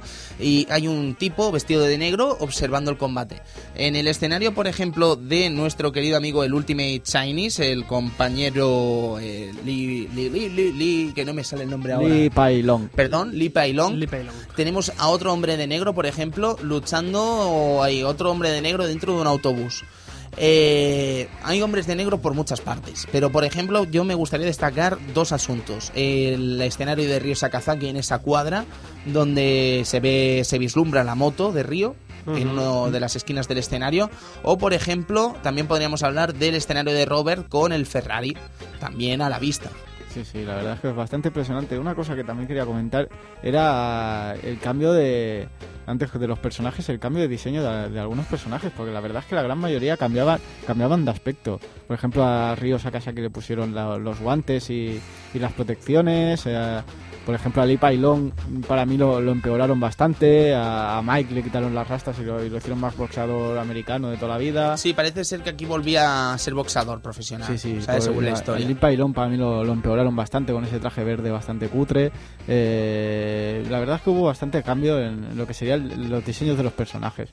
Una cosa bastante impactante, la verdad. A mí me, me gustó mucho ese, ese, ese cambio que veías, ¿no? De decir, "Os- pues han, han cambiado bastante todos los personajes. Muy no de- interesante. no dejaba de ser espectacular el juego, o sea, en todo. La intro, me acuerdo que ya una de las cosas que me impactó de- del primer Art of Fighting fue la intro, que, o sea, eh, utilizaban le- el mismo motor, el mismo, los mismos gráficos del videojuego, ¿sabes? Para, para, para hacer, para impactarte, ¿no? Desde el principio hacía una especie de combo super peliculero, salía Robert y esto, pues en el 2 lo vuelven a hacer, pero dividiendo la pantalla en cuatro, ¿no? Y es bestial, o sea, es que a mí esos, esos, esos combos, esas, esas cosas que... te- bueno, combos, pero no, sino en plan combinaciones de, de coreografía, ¿sabes? A mí me encanta. peliculero total. Sí, sí, sí. A mí, Sí, a sí, mí mí un detalle que me encanta de este juego es que todo el mundo tiene pique con todo el mundo. Sí, es cierto. Es una Parece cosa que que después aquí nadie se, lleva nadie, nadie se lleva bien. Es verdad, no, de aquí todos tienen, antes de empezar el combate, una conversación entre ellos, eh, echándose cosas en cara, bastante peculiares además. Y además, ¿con, con quién estaba compitiendo Robert García contra un japonés? Y este le dice que su acento es bastante inquietante. ¿Tú sabes esa anécdota, Edu, de que Kenzo y Robert García tienen una intro en King of Fighters 98 donde hablan en un dialecto japonés? De Osaka. Exactamente. Sí. Pues resulta, parece ser que el dialecto. Robert domina ese dialecto.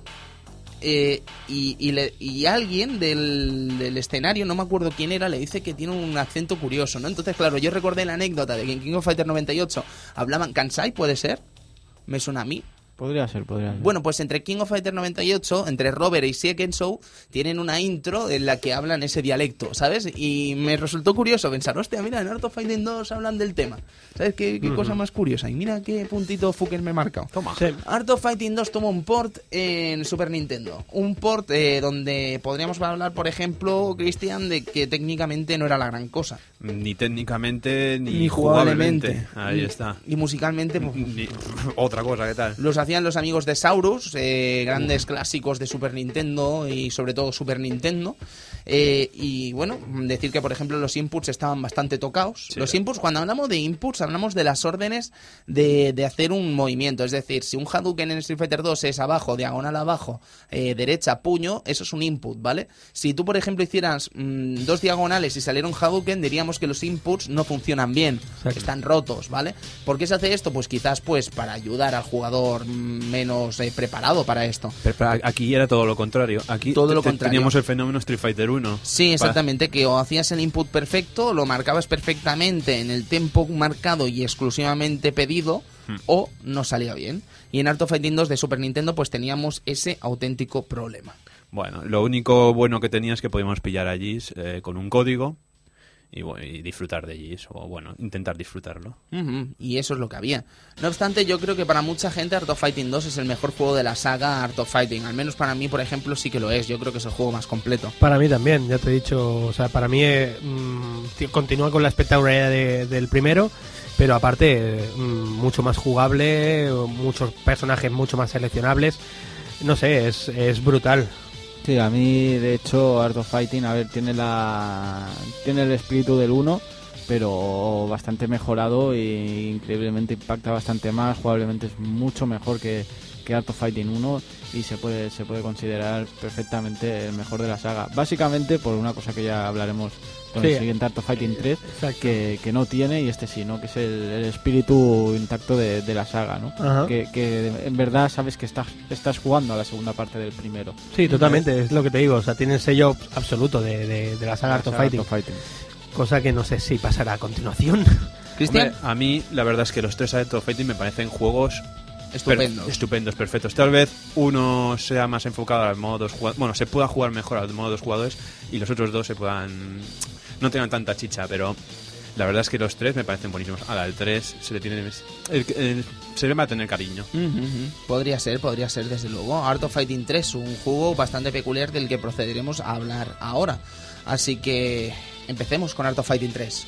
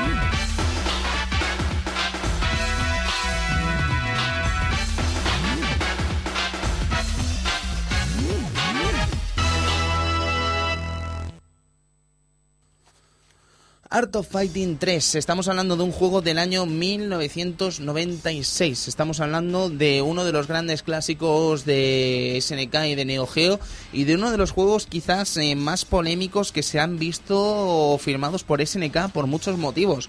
Vamos a empezar hablando de él por su nombre original. Primero, el nombre original en Occidente que era The Path of the Warriors, Art of Fighting 3 y el nombre japonés que era Ryuko no Ken Gaiden, lo cual el hecho de que le llamen Gaiden nos pone en, el- la, en, la, en la idea de que quizás no es un juego, digamos, de la saga principal, Art of Fighting, sino, Christian, que estamos hablando quizás de una historia eh, paralela de la saga Art of Fighting. Sí, digamos que cambiamos la historia y no tiene nada que ver con esta trama de, de venganzas. Más bien es una historia personal de Robert. Sí. Y bueno, Una historia personal de Robert que lo lleva a Glass Hill, a la ciudad del vidrio, en México, donde encuentra una amiga suya llamada Freya que está buscando a un tal tipo llamado Wyler. Parece ser que este Wyler tiene en posesión suya un elixir o está intentando hacer un elixir que convierte a la gente en una especie de monstruo que pierde todo tipo de sentimiento y pierde todo y se convierte en un auténtico monstruo con fuerza y tal.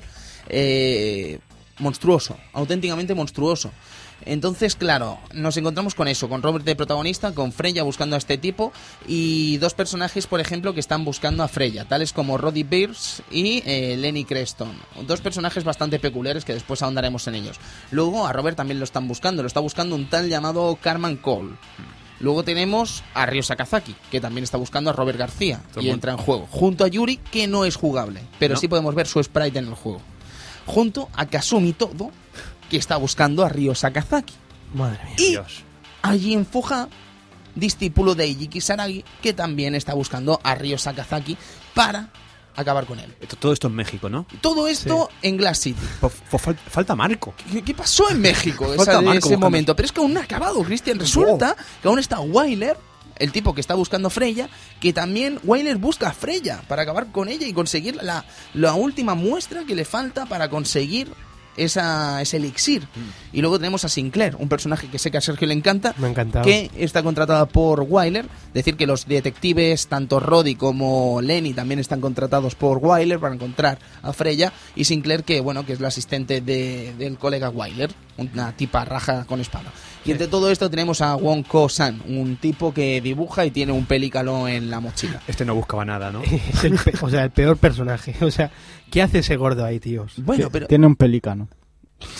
Ya, Ya, está, ya, ya, ya está. Ya está. Pero, y no, no, después de lo del pelícano, ¿qué, qué más se puede decir? Nada más. O sea, Hombre, tiene un estilo de lucha peculiar. A mí me gusta. es repugnante. Vale. Sí. Pero vamos a ver, o sea, es el típico personaje que te puedes permitir la licencia de meter en un juego como es el est- como es este Art of Fighting 3. Vale, Sergio. el sí. problema está en que hagas una eh, selección de personajes, un roster que no está a la altura de las expectativas. Y encima Exacto. te encuentras con este tipo y lo que haces es empeorar aún más el conjunto que Claro. supone Art of Fighting 3 en cuanto a roster. Claro, es lo que te iba a decir. O sea, eso te lo puedes permitir pues en un roster pues como en el como en el Art of Fighting 2, que está bien y tal, ¿vale?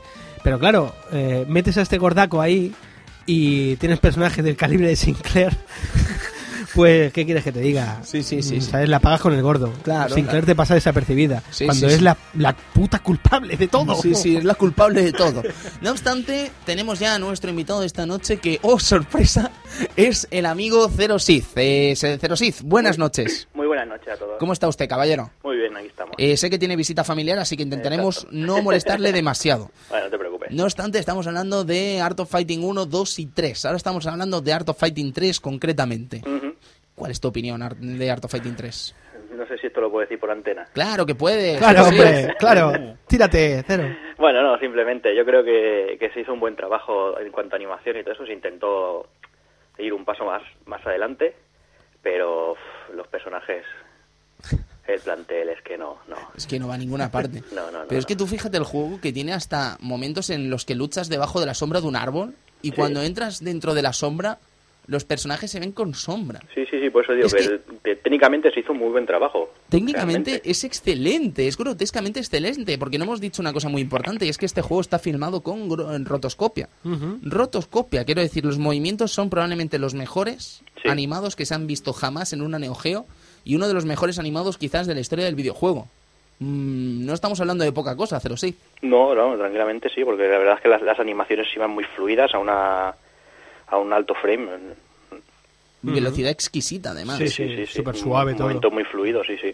Y, y- y lo que chirriaba para empezar era ese plantel de personajes donde nos encontramos, por ejemplo, a Roddy Beers, un tipo rubio con un par de tonfas y sin más. A Carman Cole, un tipo con traje y sin más. A Lenny Creston, una tiparraca con un top y unos tejanos, sin más. Y podríamos seguir así con todos los personajes. Sí. Hasta sin llegar, más. por ejemplo, a Wyler, un tío grande con las venas marcadas, sin más. ¿Sabes? Sí, o sea, sí. es que, claro, no, no, no tiene sentido. Además, viniendo de una empresa como es SNK, que siempre ha brillado Sí, por su diseños. personaje y su carisma. Es más, es Art of Fighting 2, la mayoría de personajes, o sea, is- impresionantes. o Claro, sea, Claro. Y el trabajo de Gis Howard, madre es, mía. que, madre, es que ya, si pone G. Howard ya... Sí, sí, sí. Luego teníamos cosas como Temjin, pero claro, tú creas un personaje como Gis Howard, es normal que estés cansado y crees a Temjin, ¿sabes? Pero, pero en el caso de Art of Fighting 3 sorprende eso, es lo que le comentaba a Sergio, no sé si estarás de acuerdo, que cuando tú haces un roster fantástico, te puedes permitir el lujo de meter a Wanko San, el tipo dibujante y el pelícano. Sí, sí. Eh, pero no es el caso, tenemos un roster de personajes bastante extraño que no acaba de funcionar. Sí, siempre hay personajes que chirrían, por muy bueno eso, pero claro, aquí el problema es que son todos, la mayoría, vamos. Sí, sí, sí. Chirrían todos, todos. todos. Sí, la verdad que el tema de los personajes es, es- es ridículo un poco. Pero, pero bueno, mm, este juego, mm, o sea, el- el- lo que se lo salva es el impacto visual que te da. O sea, lo que hablamos, ¿no? El tema de los gráficos, los detalles que tiene, que hay un montón de decorados que, que tienen detalles como el decorado de la tipa esta, de la Sinclair, ¿no? El, que cae una lámpara a recordar y cae- van cayendo libros Y cuando chocas con... Sí, ¿sabes? O sea, es, es un juego impecable en cuanto a detalles, en cuanto a esto, movimiento y tal. Pero es que mm, no hay... Y bueno, después el tema ¿no? de la jugabilidad, ¿tú cómo la viste? O sea, cambiaron totalmente el tema de... eh, Jugable. De jugable, ¿no? O sea, pues, parecía eso un Tekken, ¿no? Una Sí, cosa sí, extraña. sí, ahí hicieron algún invento raro, o sea, no tenía nada que ver con la saga ni con el espíritu de, de SNK. No, no, es que el juego, de hecho, no es ninguna exageración si decimos que mm, basa gran parte en los Jugels, ¿sabes? Sí. O sea, en los malabares que hemos visto siempre en Tekken y demás juegos. mm, Una cosa muy peculiar.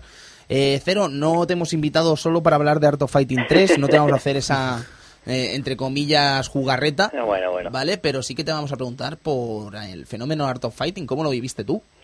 Yo, la verdad, yo lo, lo jugué desde desde el principio, o sea, en, en recreativa, aquí en el, en el pueblo, aquí en el Prat. Y bueno, era la típica máquina que, hostia, la veías y, y alucinabas. O sea, aquellos sprites con el zoom, ese zoom que tenía, que veías unos sprites ahí que ocupaban media pantalla y alucinabas. O sea, es que la- le- les pegabas en la cara las, los, los moratones, la sangre y todo eso, hostia, era, Imbatible. era, sí, sí, era un nivel, un nivel superior eh, en ese aspecto. Sí, sí, sí. Luego totalmente. venía lo malo que quizá los, los planteles se quedaban cortos, ¿no? Claro, en el primero llevar a Río a, o a Robert, claro, decías, hostia. Ujú. No, sí, la verdad que era, era, era impactante lo que habíamos hablado de, de principio. Encima, no sé cómo te lo vendieron allí en el Prat, amigo cero, pero, pero aquí en Sarañola lo ponían en unas pantallas enormes. A lo grande. A lo Sí, sí, grande. sí, a lo grande. Que, que, bueno, ya con esa pantalla te la habían vendido, ¿me entiendes? Sí, sí, Eso es sprites, además en pantalla grande ya era... Te podrían haber puesto el tatu Assassin, Assassin que daba igual. que daba igual, yo le echaba las la 100 pelas que costaba, Eh, cuidado, ¿eh? Eh, 100 Es más, pelas. después del Art of Fighting pusieron el Capitán American de Avengers y todo el mundo jugaba también. Capitán American de Avengers, de Data E hasta el de lucha. El de lucha, el de lucha. ¡Uh, qué horror! Bueno, el de, el- ese de, de hostia, te pegar a la gente. Ah, no, sí, vale, el de, vale, El de toda la vida, el de eh. Data E, sí, no, entonces no estaba tan tan mal. No, Ujú. molaba, pero. Aunque también tú. tenía sus cosillas, ¿eh? Bueno, pues Art of Fighting 2, entonces llegamos, eh, Zero Sith, supongo que será tu favorito, ¿no? Sí, hombre, eh, sin duda. Además, bueno, yo lo jugué sobre todo en recreativa y muchas partes en la, en la versión que salió en, en Super Nintendo, Ujú. que tenías la ventaja de que podías elegir a todo el plantel, Entre ellos allí. entre ellos allí. Entonces, vaya y la lujo, cosa ¿no? mejoraba. Hombre, vaya lujaco. No era la recreativa, pero bueno, es lo que hemos hablado muchas veces, ¿no? En aquellas épocas era lo, lo que más se acercaba. Qué curioso. y la verdad es que sí, era, era impresionante. O sea, el plantel, lo que hablamos, unos, unos jugadores muy buenos, muy, con mucho carisma y que, y que perdón, y que podía llevar a cualquiera. O sea, cualquiera te, te podía apetecer llevarlo. Un gran plantel, un gran juego, una gran máquina y una gran placa. Mm, Art of Fighting, Neo Geo, SNK, ¿qué más podemos contar Sí, sí. que no sepamos? Pues bueno, Cero, no sé si querrás eh, decir alguna cosa antes que te despidamos por esta noche. Bueno, no, simplemente eso, recargar, re- recalcar eso, que, que fueron unos- unas máquinas, yo creo que en su época súper espectaculares, o sea, daban una vuelta de tuerca a Street Fighter, Fatal Fury, todo eso, con unos sprites enormes, o sea, era, ver la máquina era una delicia visual Ujú. en todos los aspectos. Entonces, eh, le comentaba a Edu en directo que estamos locos por hacer, eh, por hablar de King of Fighters. Y ahí no hace falta que te diga mucho más, amigo Ferusí. Así que encaja el mensaje como le dé a usted la gana, caballero. Sí, sí, cuando queráis, cuando queráis. Muy bien, pues ya a mí- sabéis que siempre estamos dispuestos. Pues fantástico, eh, no hemos dicho, evidentemente Zero Sith, amigo desde wildgames.es, los queridos amigos de wildgames.es, y Pulpo Frito también, que además han cambiado de server y ahora van mucho más rápido seguro y la calidad de Pulpo Sí, Frito... Esperemos que no, no nos pete más el servidor. Esperemos que no, esperemos que no. Pero bueno, tampoco petaba tanto, ¿no? No, pero bueno, nos cargamos el ancho de banda demasiado rápido. Ah, eso es bueno, eso Sí, es sí, bueno. Eso es lo bueno. eso es bueno, amigo es para mejorar, mira. Claro que sí. Pues bueno, pues estaremos al tanto. De momento eso, pulpofrito.com y wildgames.es. Perfecto. Ah, y perdón, no te dije nada al respecto del artículo que hiciste de Super Nintendo en Pulpo Frito. Eh, una lectura obligada, chicos, desde el Club Vintage. De- ya, tenéis que ir a Pulpo Frito y leerlo ya. Y cuando queráis eh, hacemos un programa dedicado. Hombre, pues eso sería maravilloso. Coge el coche, ven para aquí. Te Venga. traes al Farran y... y lo cuidamos nosotros, no te Ahí- preocupes. Ahí está, no hay problema. Bueno, Cero, un abrazo Venga, muy un abrazo a fuerte. Que vaya muy Muchas bien. gracias. Hasta luego. Hasta luego. Bien, eh, Art of Fighting 3, un juego maravilloso, un juego increíble, Sí, un juego extraño. brutal. Un juego que está lleno de, por lo que estamos viendo ahora mismo, también lo tenemos aquí delante, está lleno de golpes eh, que, que a simple vista no los, no los veíamos. Como por ejemplo poder lanzar eh, el, el Kame, el no sé cómo... El Koken. El Koken. lo podías lanzar hacia abajo cuando el tipo estaba en el suelo, tirado. Ah, sí, la manera de rematar. La ¿no? manera de rematar. Y es que, claro, eso es una cosa, es un elemento que estábamos acostumbrados quizás más a verlo en juegos 3D. Ujú. Mm, Sí, el hecho de rematar en el rematar suelo. Después Takuma lo haría en el Co- el COF 98, ¿no? El corriendo y estuvo. pum, en el suelo, Sí. rematar. La verdad es que quizá este juego era un Art un poco más así al plan más arte marcialesco, ¿no? O sea, vemos patadas y tal más reconocidas en, en el mundo del karate, las dobles patadas de Río y tal. Y como ya hemos dicho, un sistema a base de juggles, que es eh, encadenar golpes eh, en el aire mientras el oponente está, está recibiendo y después encajar el último golpe en el suelo a, a, a mención de, de finisher, ¿no? Empezabas con un launcher y acababas con el finisher. Yo creo que nos estamos quejando un poco porque no sé si os estáis dando cuenta, tiene combos con diferentes combinaciones, tienen remates en el suelo, tiene cada personaje tiene su counter con el atrás C. ¿Por qué nos quejamos? No lo sé, Kristen, yo creo que quizás es porque cambia demasiado y es que el juego, vamos a ver si me explico en esto, si tú lo juegas a la forma espectacular, no creo que sea una tontería decir que Art of Fighting 3 puede ser uno de los juegos más espectaculares que hemos tenido delante nuestro, en nuestra vida como juego de lucha. Ver, Pero yo- jugándolo a la hora de ser útil, el juego no, no me parece nada divertido. No sé, a ver, yo he visto vídeos de, de gente jugando y tal al juego, haciendo sus combos y tal. Y la verdad es que el juego es espectacular a la hora de, de hacer juggles y tal, la manera de acabar como tiene la gente y las combinaciones que puede llegar a hacer es impresionante. Ahora, yo me, habría gustado ver este sistema, cómo habría encajado los, personajes clásicos ¿no? de la saga, como me gustaría haber visto a Lee Pailon o a Iki Sarai haciendo juggles, a ver qué tal le sienta. Yo creo que lo, que lo que pierde este juego, aparte de, de la esencia Art of Fighting, eh, gana la esencia de, de otro tipo de juego de lucha que no estaba muy visto en SNK. Y mm, no sé si arriesgaron demasiado, diría yo. Porque se nota que el juego está tratado de una manera espectacular, viendo la- el diseño, el- los sprites, las animaciones, los detalles de los escenarios, todo muy espectacular y quizá querían abarcar demasiado y, y se quedaron al final a, a las puertas de hacer un gran proyecto. El juego ruboriza técnicamente a un juego de ese mismo año excelente y legendario como es King of Fighters 96. Lo ruboriza técnicamente. Sí, sí, los sprites son mucho más grandes. Quiere decir, SNK, sin lugar a dudas, apostó por este Art of Fighting 3 y estoy seguro, no estoy seguro, no, o sea, pondría la mano en el fuego que este, de, este juego cuesta mucho, mucho, mucho dinero. Pero que mucho, mucho, mucho dinero. Aquí hubo una hostia importante ¿eh? para SNK. Sí, es lo que es lo que yo iba a apuntar, que, que yo creo que este juego a lo mejor fue una, una nueva apuesta, ¿no? Por el género de, de lucha de, de parte de SNK Y, y yo creo que no los resultados que obtuvieron no fueron los que esperaban porque no se vio este esta nueva técnica, o sea, estas técnicas no, No, se vi- volvieron a ver en la En rotoscopia, cuanto a SNK, desde luego no. no lo volvió a hacer, exacto, o sea, eh, lo que pasa que bueno, estamos aquí, lo tenemos delante, estamos flipando, ¿sabes? O sea, que es un espectáculo, pero quizás eso, ¿y de qué nos quejamos, Cristian? Pues quizás eso, que yo no lo veo eh, un Art of Fighting, no tiene el espíritu del Art of Fighting de toda la vida. Ya, pero bueno, es, es lo que iba a comentar. O sea, no solo fue este juego. Durante ese periodo de un año o dos, cambiaron todas sus sagas. Todas, Fatal Fury cambió Fatal para siempre. Real Bout, Samurai Shodown cambió mucho del 2 al 3. Sí, Ujú. sí, sí, sí. Eh, sí. Tenemos Art of King of Fighting, Fighter, King, of Fighter cambió del King of Fighter 95 al 96, cambió Ah. para siempre. Para siempre, sí, sí, sí. Es verdad, sí, sí, Fue un sí. cambio Hubo un de cambio generacional de todas las sagas eh, principales de, de, de SNK y te diré más. Super Sidekick también cambió. Sí, No, no, Sí, no, sí, cuidado, cuidado. Si Sí, nos sí, sí. paramos a mirar un montón de juegos de SNK, dieron un cambio generacional aquí. Sí, y, yo muchos, creo que- y muchos para quedarse. Sí, yo creo que básicamente por el cambio de, de época, ¿no? Dentro de poco entrarían la- las nuevas consolas, eh, dejarían de Super Nintendo y, y Mega Drive ya, des- ya dejaban paso a, a PlayStation y, y Sega Saturn, ¿no? En ese 1995-1996 y a partir de ahí eh, Neo Geo empezó a implementar nuevas cosas con la placa Neo Geo que es lo que sería mucha más potencia, dentro de poco el, el Mega Shock se vería superado tranquilamente por, por varios juegos y, y SNK también siempre siempre ha, ha- ha apostado por, por probar varias cosas aunque salieran mal, intentar hacer títulos a ver si, si cuadraban o no, como, como Killzone and Counter. Tampoco hemos visto el sistema Ujú. ataque ese tan extraño, lo hemos visto, lo vimos una vez, dos veces, Y nunca eh, más. nunca seguro. más porque no, no cuadraba. eh, Ujú. eh, De hecho, Killzone and Counter cambió también de una manera bestial del 1 al 2. De hecho, ese- esos escenarios que nos podíamos montar encima e ir a otro plano, dejaron, Nada, no lo cambiaron al sistema al sistema TAC. Y creo que también era por la misma época, del 95, Ajá. del 94, 95, 96. Ujú. E incluso lo- el diseño de personajes mejoró de una manera brutal y etcétera. Uno de esos juegos quizás olvidados de SNK, no al nivel de Last Blade, pero. No, pero bueno, este, este quizás sí que tenía motivos. En la primera parte no cuadró mucho. No, que, en absoluto. que hizo una Counter 2 solucionó bastante el tema, pero tampoco fue la, No, no, la no. octava maravilla de SNK. En ¿eh? absoluto, en absoluto. Lo que pasa es que, claro, eh, Last Blade es Last Blade.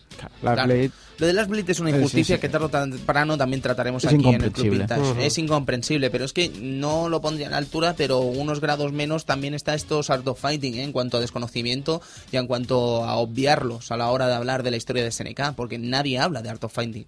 O Sí, sea, el juego más conocido es Fatal Fury, básicamente por, por Terry Bogard, que era la, la estrella de SNK, ¿no? Esa, esa estrella que después se vería cambiada por Kyo Kusanagi. sí, sí, sí. Pero la verdad es que Art of Fighting se tiene que recordar más de lo que la gente, Sí, sí, totalmente. se recuerda. ¿eh? Sí, quizá, quizá, perdona, eh, quizá el, el tema este que hablábamos de los cambios y tal que hubo en esta generación, eh, quizá este lo recordamos porque realmente este desapareció con este cambio. Sí. ¿Sabes? Los otros continuaron, muchos de ellos continuaron, pero este desapareció. ¿Sabes? Lo perdimos. Y la verdad que el cariño que le teníamos a Art of Fighting desde el inicio, el impacto que nos causó, ostras, pues se te queda un, un sabor agridulce, ¿no? Después de, este, de esta pérdida, porque para mí esta saga se perdió con este 3. Sí, Sí. lo que pasa es que, claro, como estaba King of Fighter también en la, ola- la cresta de la ola, pues mm, quizás no nos dimos cuenta hasta cierto punto de lo que se estaba perdiendo. Exacto. Y supongo que desde SNK pues decidieron apostar más, ¿no? Por, por King of Fighters, ¿no? Sí, Sí, sí, sí, King of. Fighter quedó ahí sacando juegos junto a, a Fatal Fury y Samurai Shadow.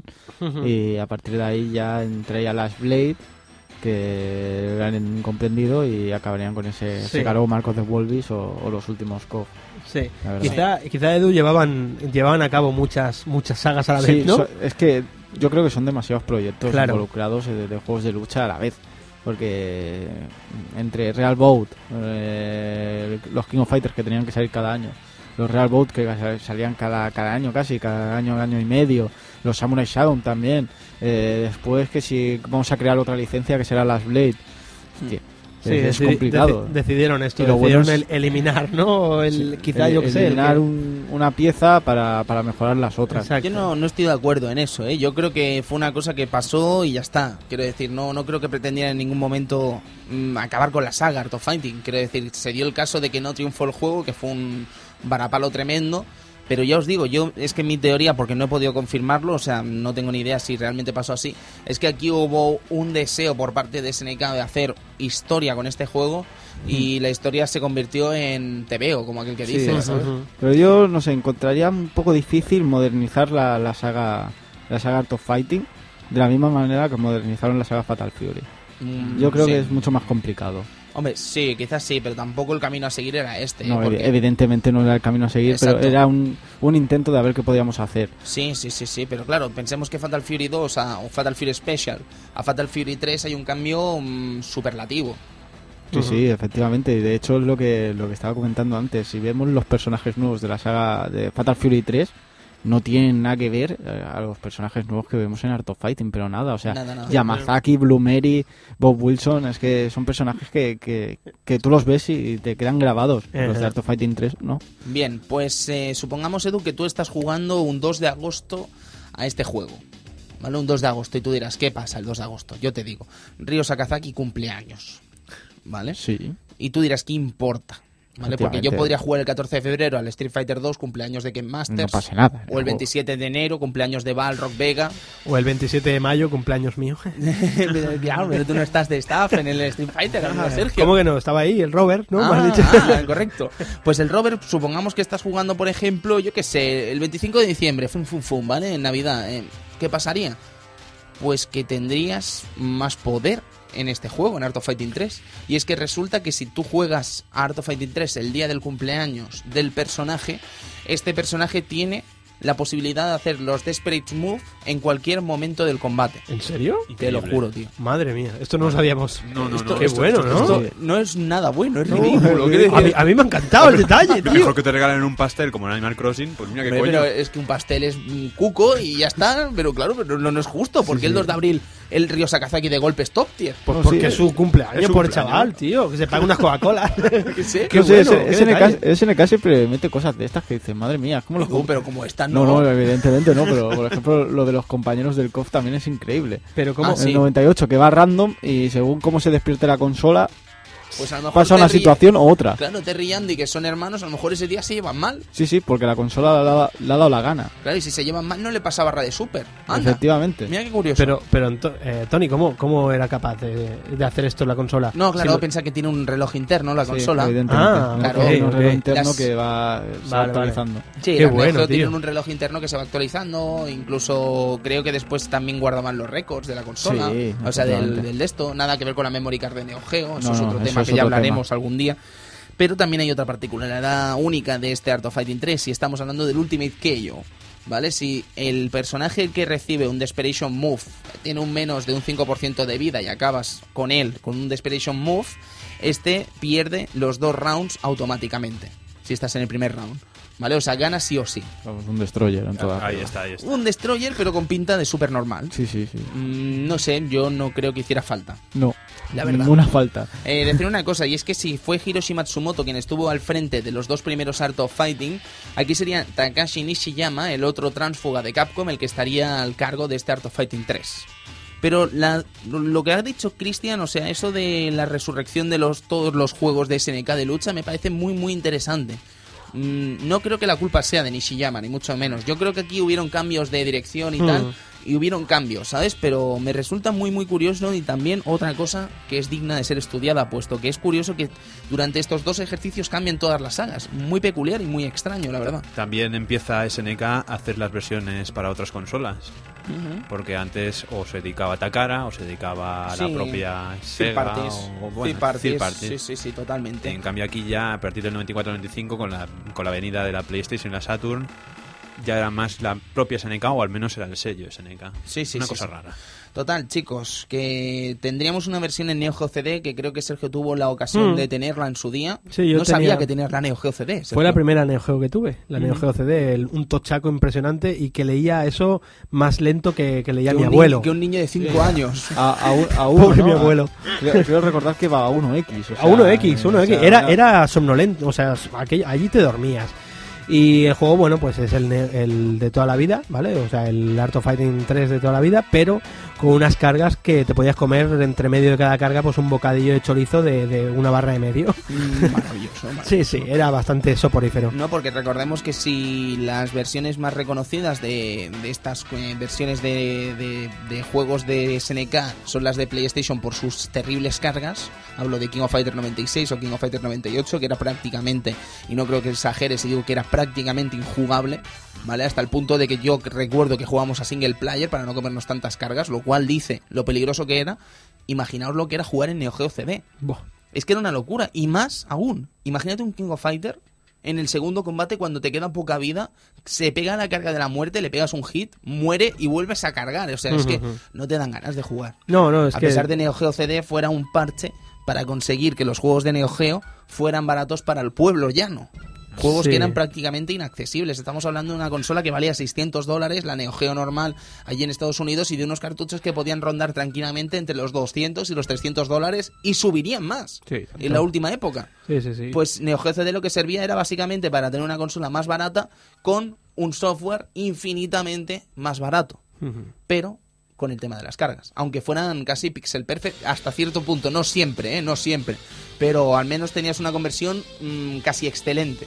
Sí, el caso es que llegué a co- coleccionar bastantes juegos en CD y tal, que después la vendí, la consola y tal, y, y bueno, eh, es que por entonces ya creo que estaba, bueno, yo ya tenía la Play 1, ¿sabes? Entonces, claro, diferencia de cargas era, era impresionante. Claro. O sea, tú ponías aquello y es que no, no, no te valía la pena. No te valía la pena y al final pues me la quité de encima hasta que conseguí mi Neo Geo AES. Oh my god, qué suerte y qué envidia te tengo, Sergio. pues sí, esto creo que es Art of Fighting, toda la saga. No sé si nos quedará alguna más cosa más por comentar de la saga en sí, pero creo que no nos dejamos casi nada. Nos dejaremos muchas cosas probablemente, pero creo que lo clásico y básico es esto. Los finales eran ba- bastante curiosos en Art of Fighting 3, eh, son dignos de ser vistos. Muchos casos, por ejemplo el de Kasumi Todo, que aparece la madre de Kasumi y mujer de, de, Ryu, de Ryu Todo, bastante extraño y peculiar y me gusta mucho y recibe la cinta Ryo de, de Kasumi que después nunca más sabríamos de ello aunque Kasumi se convierte en un personaje bastante popular puesto que sale en King of Fighters Hom- 96 King of Fighters 99 Era el mejor diseñado, ¿no? Hombre, Por lo que vemos del lugar, sin lugar a dudas es el mejor personaje del roster sin lugar a dudas en, mi humilde opinión La de todos los de la mesa, me parece. Sí, sí, sí, seguro que sí, porque todo lo demás, ya os digo, es que mm, os voy a decir más. En el caso, en el caso de lo que vendría a ser, por ejemplo, la, la amiga del látigo, estamos hablando probablemente de que Lenny es el peor personaje femenino así potentorro que se ha visto jamás en un videojuego de lucha. Quiero decir, si fuera el ejemplo de Kami, si fuera el ejemplo de Mishiranui o Blue Mary, si Lenny pretendía ocupar ese puesto en Art of Fighting 3, me parece un personaje sumamente pobre y Mm, poca personaje de segunda, de, de juego de segunda. Totalmente, Edu. No del nombre de Art of Fighting. Totalmente. Esto fue Art of Fighting, pero no acabarían aquí las presencias de Art of Fighting. Eh, evidentemente, en los King of Fighters tendríamos eh, todos los Kyokukenryu, eh, desde Yuri formando parte del equipo de las chicas, con esa Mei, King y Yuri, King también, evidentemente, o el equipo propiamente dicho, el equipo México, o equipo Kyokukenryu, que es Robert, Takuma y Ryo, que después pasaría a formar parte Yuri en lugar de verdad. Sí, sí, Takuma. en varias- hemos visto varios cambios de- en esta saga con el equipo. En KOF 2000, por ejemplo, que son cuatro, ¿no? Sí, sí, o KOF 99 también, que son cuatro. Sí, el equipo le ha cambiado también totalmente. Sí, sí. O el equipo de 1998, mágico, espectacular y uno de los mejores equipos, creo, que se han visto jamás en un King of Fighter, el equipo de los padres. Eh, Takuma Sakazaki, Heider y nuestro amigo Saisyu Kusanagi. El Master Team. Vaya El equipo, de los, equipaco. el equipo de los maestros. Vaya equipaco. Y luego tendríamos otro de los grandes equipos de la historia de King of Fighter. El King of Fighter 96, el Boss Team. Con Jace Howard, con Krauser y con Mr. Big. Mr. Big quizás un- está un peldaño por debajo de los otros dos magnates. Pero la verdad es que era un equipo temible y, e hipeante, ¿no? Porque Sí. lo veías ahí y decías, ¡buf, Y madre aparte, mía! cada uno salía con su canción ahí Brr. en un escenario impresionante, el escenario de la barca. Sí, sí, sí, sí, sí, sí. King of Fighter. Madre mía, qué ganas tenemos de hablar de King madre, of Fighter. Madre mía. Bien, más cositas que tenemos. El otro día llamé a Edu asustado eh, preguntándole porque yo estaba seguro de haber visto a Robert, ay, a Robert, a Ryo Sakazaki campar en Game Gear de alguna manera. Efectivamente. Y claro, yo pensaba, eh, hay un Art of Fighting en Game Gear. Mentira. No, hay un el Fatal, Fatal Fury, Fury Special, Special. que tenía la versión de Ryo Sakazaki en este Fatal Fury Special por primera vez donde veríamos un crossover entre la saga Art of Fighting y Fatal Fury. Qué curioso. Bueno, pero la verdad es que este. mm, Bueno, el Río apare- aparecía también en la versión de Neo Geo. Exactamente, ¿no? la de Neo Geo, la de Super Nintendo, en Eh, todas las todas. versiones. Había que, sa- había que sacarlo para luchar contra él Sí, de la misma verdad. manera que luchar contra Jace Howard al final. Pero la bueno, verdad tenía- es que, joder. Tenía su recompensa, ¿eh? esos pedazos de shurikens con el codo. Sí, sí, sí, sí. Madre mía. El tío estaba contento, estaba Joder. contentísimo. Iba contento. Bueno, y es que Río le pilló el gusto a salir en jueguecicos, ¿no? También lo veíamos en Buriki One, ¿no? Buriki One, pero antes de hablar de Buriki One, ¿qué os parece si hablamos, por ejemplo, de Garouden Sensation Mark of the Wolves? Ahí estamos. Eh, Hyper Neo Geo 64, una de las placas de Neo Geo más impopulares probablemente jamás vistas en la historia de SNK. Y al final nos encontramos con este juegaco que se vería portado también en Eh, PlayStation. Y Sí. Wild Ambition. Wild Ambition. Fatal Fury, World Ambition.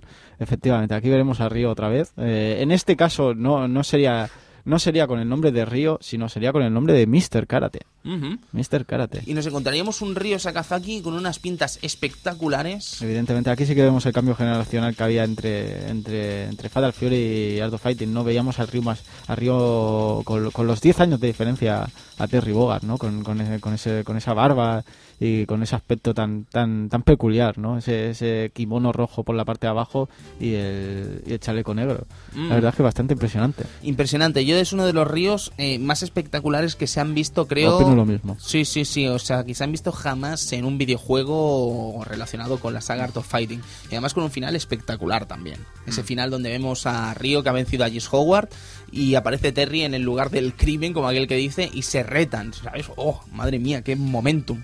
Momentum Sí, espectacular. A mí lo que me hacía gracia, aparte de las entradas, aparte de la máscara de Mr. Karate, aparte de la perilla, que las perillas molan, aparte de tener esa cara que tenía de chulo, era que el tío saltaba y te metía unos Son Goku en el aire. Sí, sí, sí, sí. sí. Increíble. Madre ¿Eso mía. cómo se come? No Tú ibas allí con Joe pegando patatas y de pronto al tío saltaba o Son Goku en la cara, sin venir a cuento, media barra menos. Sí, sí, o una la, barra. recordar la, cara- la máscara de Mr. Karate era el segundo traje de, de, de este, de este Mr. Karate. La verdad, bastante peculiar. Ujú. Qué Este- curioso. Sí, sí. Eh, Ambition yo creo que es uno de los eh, juegos de Fatal Fury o de Garo Densetsu más eh, desconocidos de la saga probablemente. Y es una lástima porque tiene cosas realmente interesantes como por ejemplo los dos personajes nuevos, el señor mayor y la chica. La chica es Sí, espectacular. Shogun Tendo, que es, eh, eh, sería el, el personaje que, que, que lo veíamos luchar en una bolera, Sí, sí, la verdad, y un personaje curioso. sí. Y con un Sí, sí. final entrañable. También, también. Me Igual encanta. Terry le da la gorra. ¡Oh, qué bonito! Qué curioso. ¿eh? Yo creo que este personaje también lo querían hacer popular, de alguna manera. Porque la verdad es que es bastante curioso que salgan en tantas ilustraciones y, y tiene, y tiene va- varios cameos en varios juegos, la verdad. ¿eh? Eh, no quedó en nada después. Pero no quedó en nada. Es una lástima porque yo lo veo un personaje mucho más interesante, por ejemplo, que Lai Shanfei. Sí, la verdad, en Fatal Fury siempre han intentado hacer, hacer populares algunos personajes, como por ejemplo en el caso de Rick, de Rick también le querían dar un cierto protagonismo en, en Fatal Fury y después quedó en nada, o En Alfred también, Bueno, personaje secreto que después sería protagonista en alguna versión de, de PSX Dominic y ahí, Min. y ahí que y ahí quedó también un pobre pobre un poco un poco chafado, ¿no? Hombre, yo lo que me has dicho de Lee Fei, perdona. ¿A ti te gusta Shanfei, Es amigo. Cristian? Ah, sí. Desde el Real Bout, el Wall Ambition, el King of Fighter 99. Me parece, me parece muy muy bien, Sí, ¿sabes? sí, Lo- sí. lo- es que es un personaje que nunca me ha gustado, Lai Shanfei. No, a mí tampoco. De hecho, prefería antes a Alfred o a Rick en, en un equipo de... King of Fighter de- 99. en King of Fighter 99, la verdad. Me habría hecho gracia ver un equipo Terry, Andy, Joe y Alfred, por ejemplo. Por ejemplo. Y de hecho, Alfred salía en el KOF 99 Evolution de Striker. Sí, sí, sí, sí. Es que salía tanta gente de Striker en el KOF Sí, 99 salía Evolution de Dreamcast. sí, Shioki, Shara- eh, Shioki Kirishima, que era el- la beta de, de Kyo. Gaitendo también salía. Gaitendo. Es Protagonista verdad, de Buriki One. Mira, pues nos viene fantástico para empezar a hablar de Buriki One. Buriki One, que, bueno, eh, ¿cómo explicarlo? Es otro juego de la Hyper Neo Geo 64. eh, que tiene una particularidad muy extraña y es que es un juego 3D donde luchamos en un ring, una especie de Mixed Martial Arts, Sí, Mixed Martial Arts, sería. donde mm, técnicamente no hay ataques especiales, ¿vale? No he tenido el gusto de jugar este juego. No podría decirlo con los a pies juntillas de que esto es cierto, puesto que no lo sé, solo he visto vídeos del juego, pero sí que es verdad que el título se ve un poco curioso, bastante técnico y bastante extraño. Además, no se manejaba, no sé si has dicho que no se manejaba con botones. No, se no, no, manejaba con la palanca. Ah, qué curioso, Sí, Cristian. eso es lo que me han contado siempre, que se petabas adelante, tenía un puño, petabas abajo. Es más, hay un personaje, Gaitendo, tiene un, un super en el King of Fighter 11 que hace esto, me parece. Haces el super y según cómo le vais apretando los comandos va haciendo golpe. Bueno, de hecho, la, la mitad de golpes en, en KOF 11, eh, como tienen que tener botones, se tiene que hacer, ¿no? Pero normalmente son, son diagonales Mm. en el KOF 11. O sea, Sí, diagonal abajo, puño, hace un golpe especial. Abajo Sí que otro. es cierto que Gaitendo tiene un, un estilo de juego bastante extraño en, en- en King of Fighter 11. Sí, Muy, sí. muy a, mí, extraño. a mí también me, me recuerda en COF 2001 y tal a Angelo Meilin, que también hacías un movimiento con Hadouken, pero después tenías que continuar a base de diagonales y golpes. Sí. La verdad. La verdad es que es un, un, un sistema bastante curioso que tenía Buruki One, pero que tampoco, no sé, no lo considero un, un gran juego de, de Hyper Neo Geo. La verdad es... También yo diría que fue una, una apuesta muy arriesgada por parte de SNK, tanto hacer la placa como yo. diseñar este juego. Sí, pues hacer Por- la placa fue una locura. Ujú. La placa era una cosa que no tuvo ninguna de las conversiones que salían para PlayStation de sus juegos, salvando el Wall Ambition. No sé, Samurai Shadow no, este que salió en 3D tampoco era una maravilla. Y con qué No. diseños, ¿eh? El Eh, juego. Oh. diseño, los diseños siempre han sido impresionantes en los juegos de, de Hyper Neo Geo 64 porque Buruki One también tenía un diseño impresionante. Y para pero- quitarse el sombrero, lo de Samurai Shodown, ¿eh? De verdad. También, o sea, también. se me. Vamos, es que. Ese ¿Qué Haomaru, Haomaru de mayor, ¿no? Todos Esa los hija de personajes Shikio. esos. Es que hay pocos Impresionante. personajes de ese juego que, por desgracia, para mí es un gran desconocido, más allá de las ilustraciones que he visto en los distintos artworks de, de SNK. Pero qué diseños, es que me parece increíble. Es que SNK en estado al 200%, es Sí, la sí. mejor SNK probablemente, poniendo toda la carne en el asador en esos últimos años de SNK. Pero es que Hyper Neo Geo 64 es probablemente los últimos grandes errores que tiene SNK Sí. antes de morir. Ojo, que se vieron algunas aquí en España. Sí, por pero ejemplo, ni, en- ni, ni Wall Ambition, Que va, ni vi- Samurai todo era el, el, juego de los tiros. el juego de los tiros. El Alien, ¿cómo se llama? Alien eh, no, War, no me acuerdo, Sí, no me acuerdo. sí, que era la segunda parte de sí, otro. de otro. Sí, Y y lo luego veíamos en la Rambla de Barcelona. Sí, sí, sí, el- junto con el juego aquel que llevabas el coche, el Toyota Pajero. Ah, es el, verdad. el juego de, de- de- Es verdad. de- de conducción que estaba bastante bien, pero no era lo que buscaba. No, claro, es que te lo ponían al lado de un Sega Rally 2 y decías, bueno, pues mm, creo que ya está clara mi Sí, elección. a ver, la apuesta de, de, de Neo Geo para entrar en el mundo arcade en 3D no, no, no, fue, no fue correcta, la verdad. No, y si a eso le sumamos Neo Geo Pocket, pues ya la liamos parda. No, decimos que Neo Geo Pocket sea una No, mala no, consola, sí, porque sí. yo creo que somos los más acérrimos fans de esa es consola. una consola increíble. que podéis encontrar en España casi. O sea, somos unos grandes fanáticos de esa consola, la amamos con toda nuestra alma. Con ese stick pequeñito, que Mm. Sí, con los, de los consola. microrruptores ahí explotando Sí, en cada Sí. momento y en cada segundo. Y, y ese momento de éxtasis que fue SNK vs. Capcom Match of the Millennium, que ya fue la, la guinda. La guinda, la guinda. Os puedo contar tantas historias de Neo Geo Pocket gracias a mi trabajo en Applisophany Dell, los distribuidores en España de esa consola y también de la gran parte de la distribución de Neo Geo en España, tanto de Neo Geo CD como Neo Geo normal. Pero tendré que esperar para otro día porque Neo Geo, como habréis observado, no hemos hablado casi de la propia SNK, no hemos hablado de la propia Neo Geo, solo hemos basado el programa, estas casi dos horas de programa que llevamos ya, en el propio fenómeno Art of Fighting. ¿Qué quiero decir? que hay SNK para rato, tendremos ocasión de hablar de más SNK, tendremos ocasión de hablar de más juegos de Neo Geo y por supuesto tenemos ocasión de hablar de más juegos grandiosos firmados por la empresa de Osaka. Shin Nihon Kikaku que sigue viviendo gracias al legado que han dejado muchos jugadores que aman y no olvidan la que es una de las más grandes franquicias y entregas y, y empresas de la historia del videojuego japonés. SNK, Art of Fighting, fantástico. Nada más que decir. ¿Alguna cosa más, amigo Sergio? Nada, que lo disfruten y eh, yo creo que las primeras imágenes del, del juego hablan por sí solas, ¿no? Eso Sí, es, eso es SNK, eso es Art of Fighting.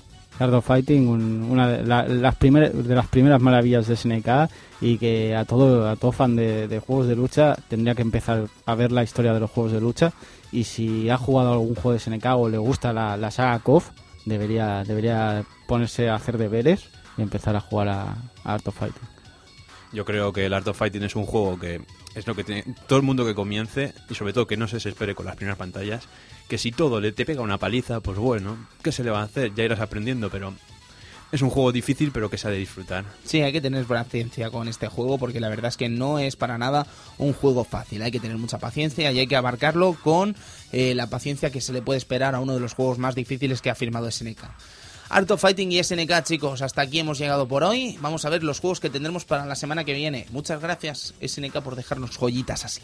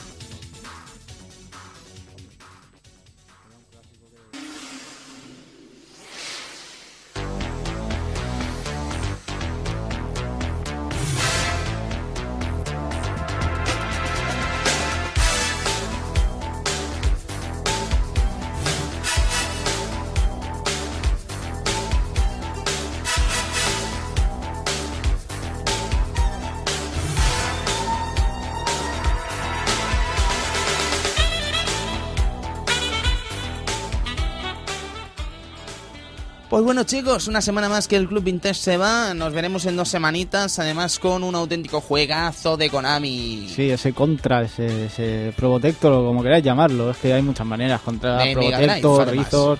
Sí, sí, Uf, sí, la versión de Mega Grifo. Drive nos reservamos para un futuro la de Super Nintendo porque habrán ganas de hablar de ella. Grizor ha dicho. Otro- Impresionante. Otro, otro nombre de, Otro de nombre. contra. Exacto. Sí, no paran, no paran de haber nombres de contra. Eso, eso es un el CPC, ¿no? ¿El grito? Sí, sí, Eh, pero- bueno, ya, ya lo desvelaremos. Ya, ya ya lo hablaremos, ya Sí. hablaremos largo y tendido sobre la saga contra, que hay mucho que hablar. ¿Y luego qué tendremos? Pues después tendremos el maravilloso Sega Rally. Oh, oh, oh, Sega o Lali. Game Over Yeah. Game Over Yeah. Después, eh, Mizuguchi con de- musicón. Madre Después mía. pasaremos a una aventura gráfica de PC, a Loom. Loom maravilloso. Loom. Y como, como Colofón. último juego, pues tendremos a Sunset Riders. Sunset Riders. Madre mía, le ha gustado al Sergio. A mí me encanta. A pues. Sergio la- le encanta Sunset Riders. Qué ganas tenemos de hablar de Sunset Riders y sus versiones de consola también, que bueno, mm, ¿Qué tienes en contra de las versiones de consola? ¿ves? Sabía que iba a provocar este momento. Ya, ¿sabes? Siempre, siempre me pasa igual. Si es que soy muy criticón con las versiones de consola. Es lo que había, es lo que había. Porque falten pantallas o dos personajes. Faltan personajes. O porque la otra versión. Bueno, es que la otra versión ni la he probado, o sea que tampoco me voy a quejar. Cállate la boca. ya, ya discutiremos sobre ello, porque ya sabéis que cuando el Club Vintage le da por hablar de consolas, siempre acaba pillando por todos lados, ¿sabes? A la gente no le gusta que le digan que su infancia jugó un juego que no estaba bien hecho. No mola, Tampoco no mola. es eso, no no, es que gra- gracioso, no, No, gracioso. Claro. No. En fin, lo dejamos para la semana, para dentro de dos semanitas. Eh, Sergio, buenas noches. Muy buenas noches, amigos. Muy buenas noches, amigo. Buenas noches. Y muy buenas noches, amigo Cristian. Bu- Buenas noches. Buenas noches. Señores, eh, Tony se despide también. eh, nos vemos, pues precisamente la semana, dos semanitas con el amigo Contra. Mm, sean buenos y vuelvan en dos semanas. Así que nos vemos prontito por iTunes, nos vemos por nuestro RSS, nos vemos también por arcadiagamers.com, de momento por el foro, y nos vemos también por Evox y los distintos canales como Facebook, Twitter. Twitter, por, por ejemplo, Twitter. el Club Vintage. Nos seguís en Twitter y allí estaremos informando siempre que podamos. Pues sí. Nos vemos, chicos. Muchas gracias por estar ahí una semana más y nos vemos prontito. Hasta luego. Adiós.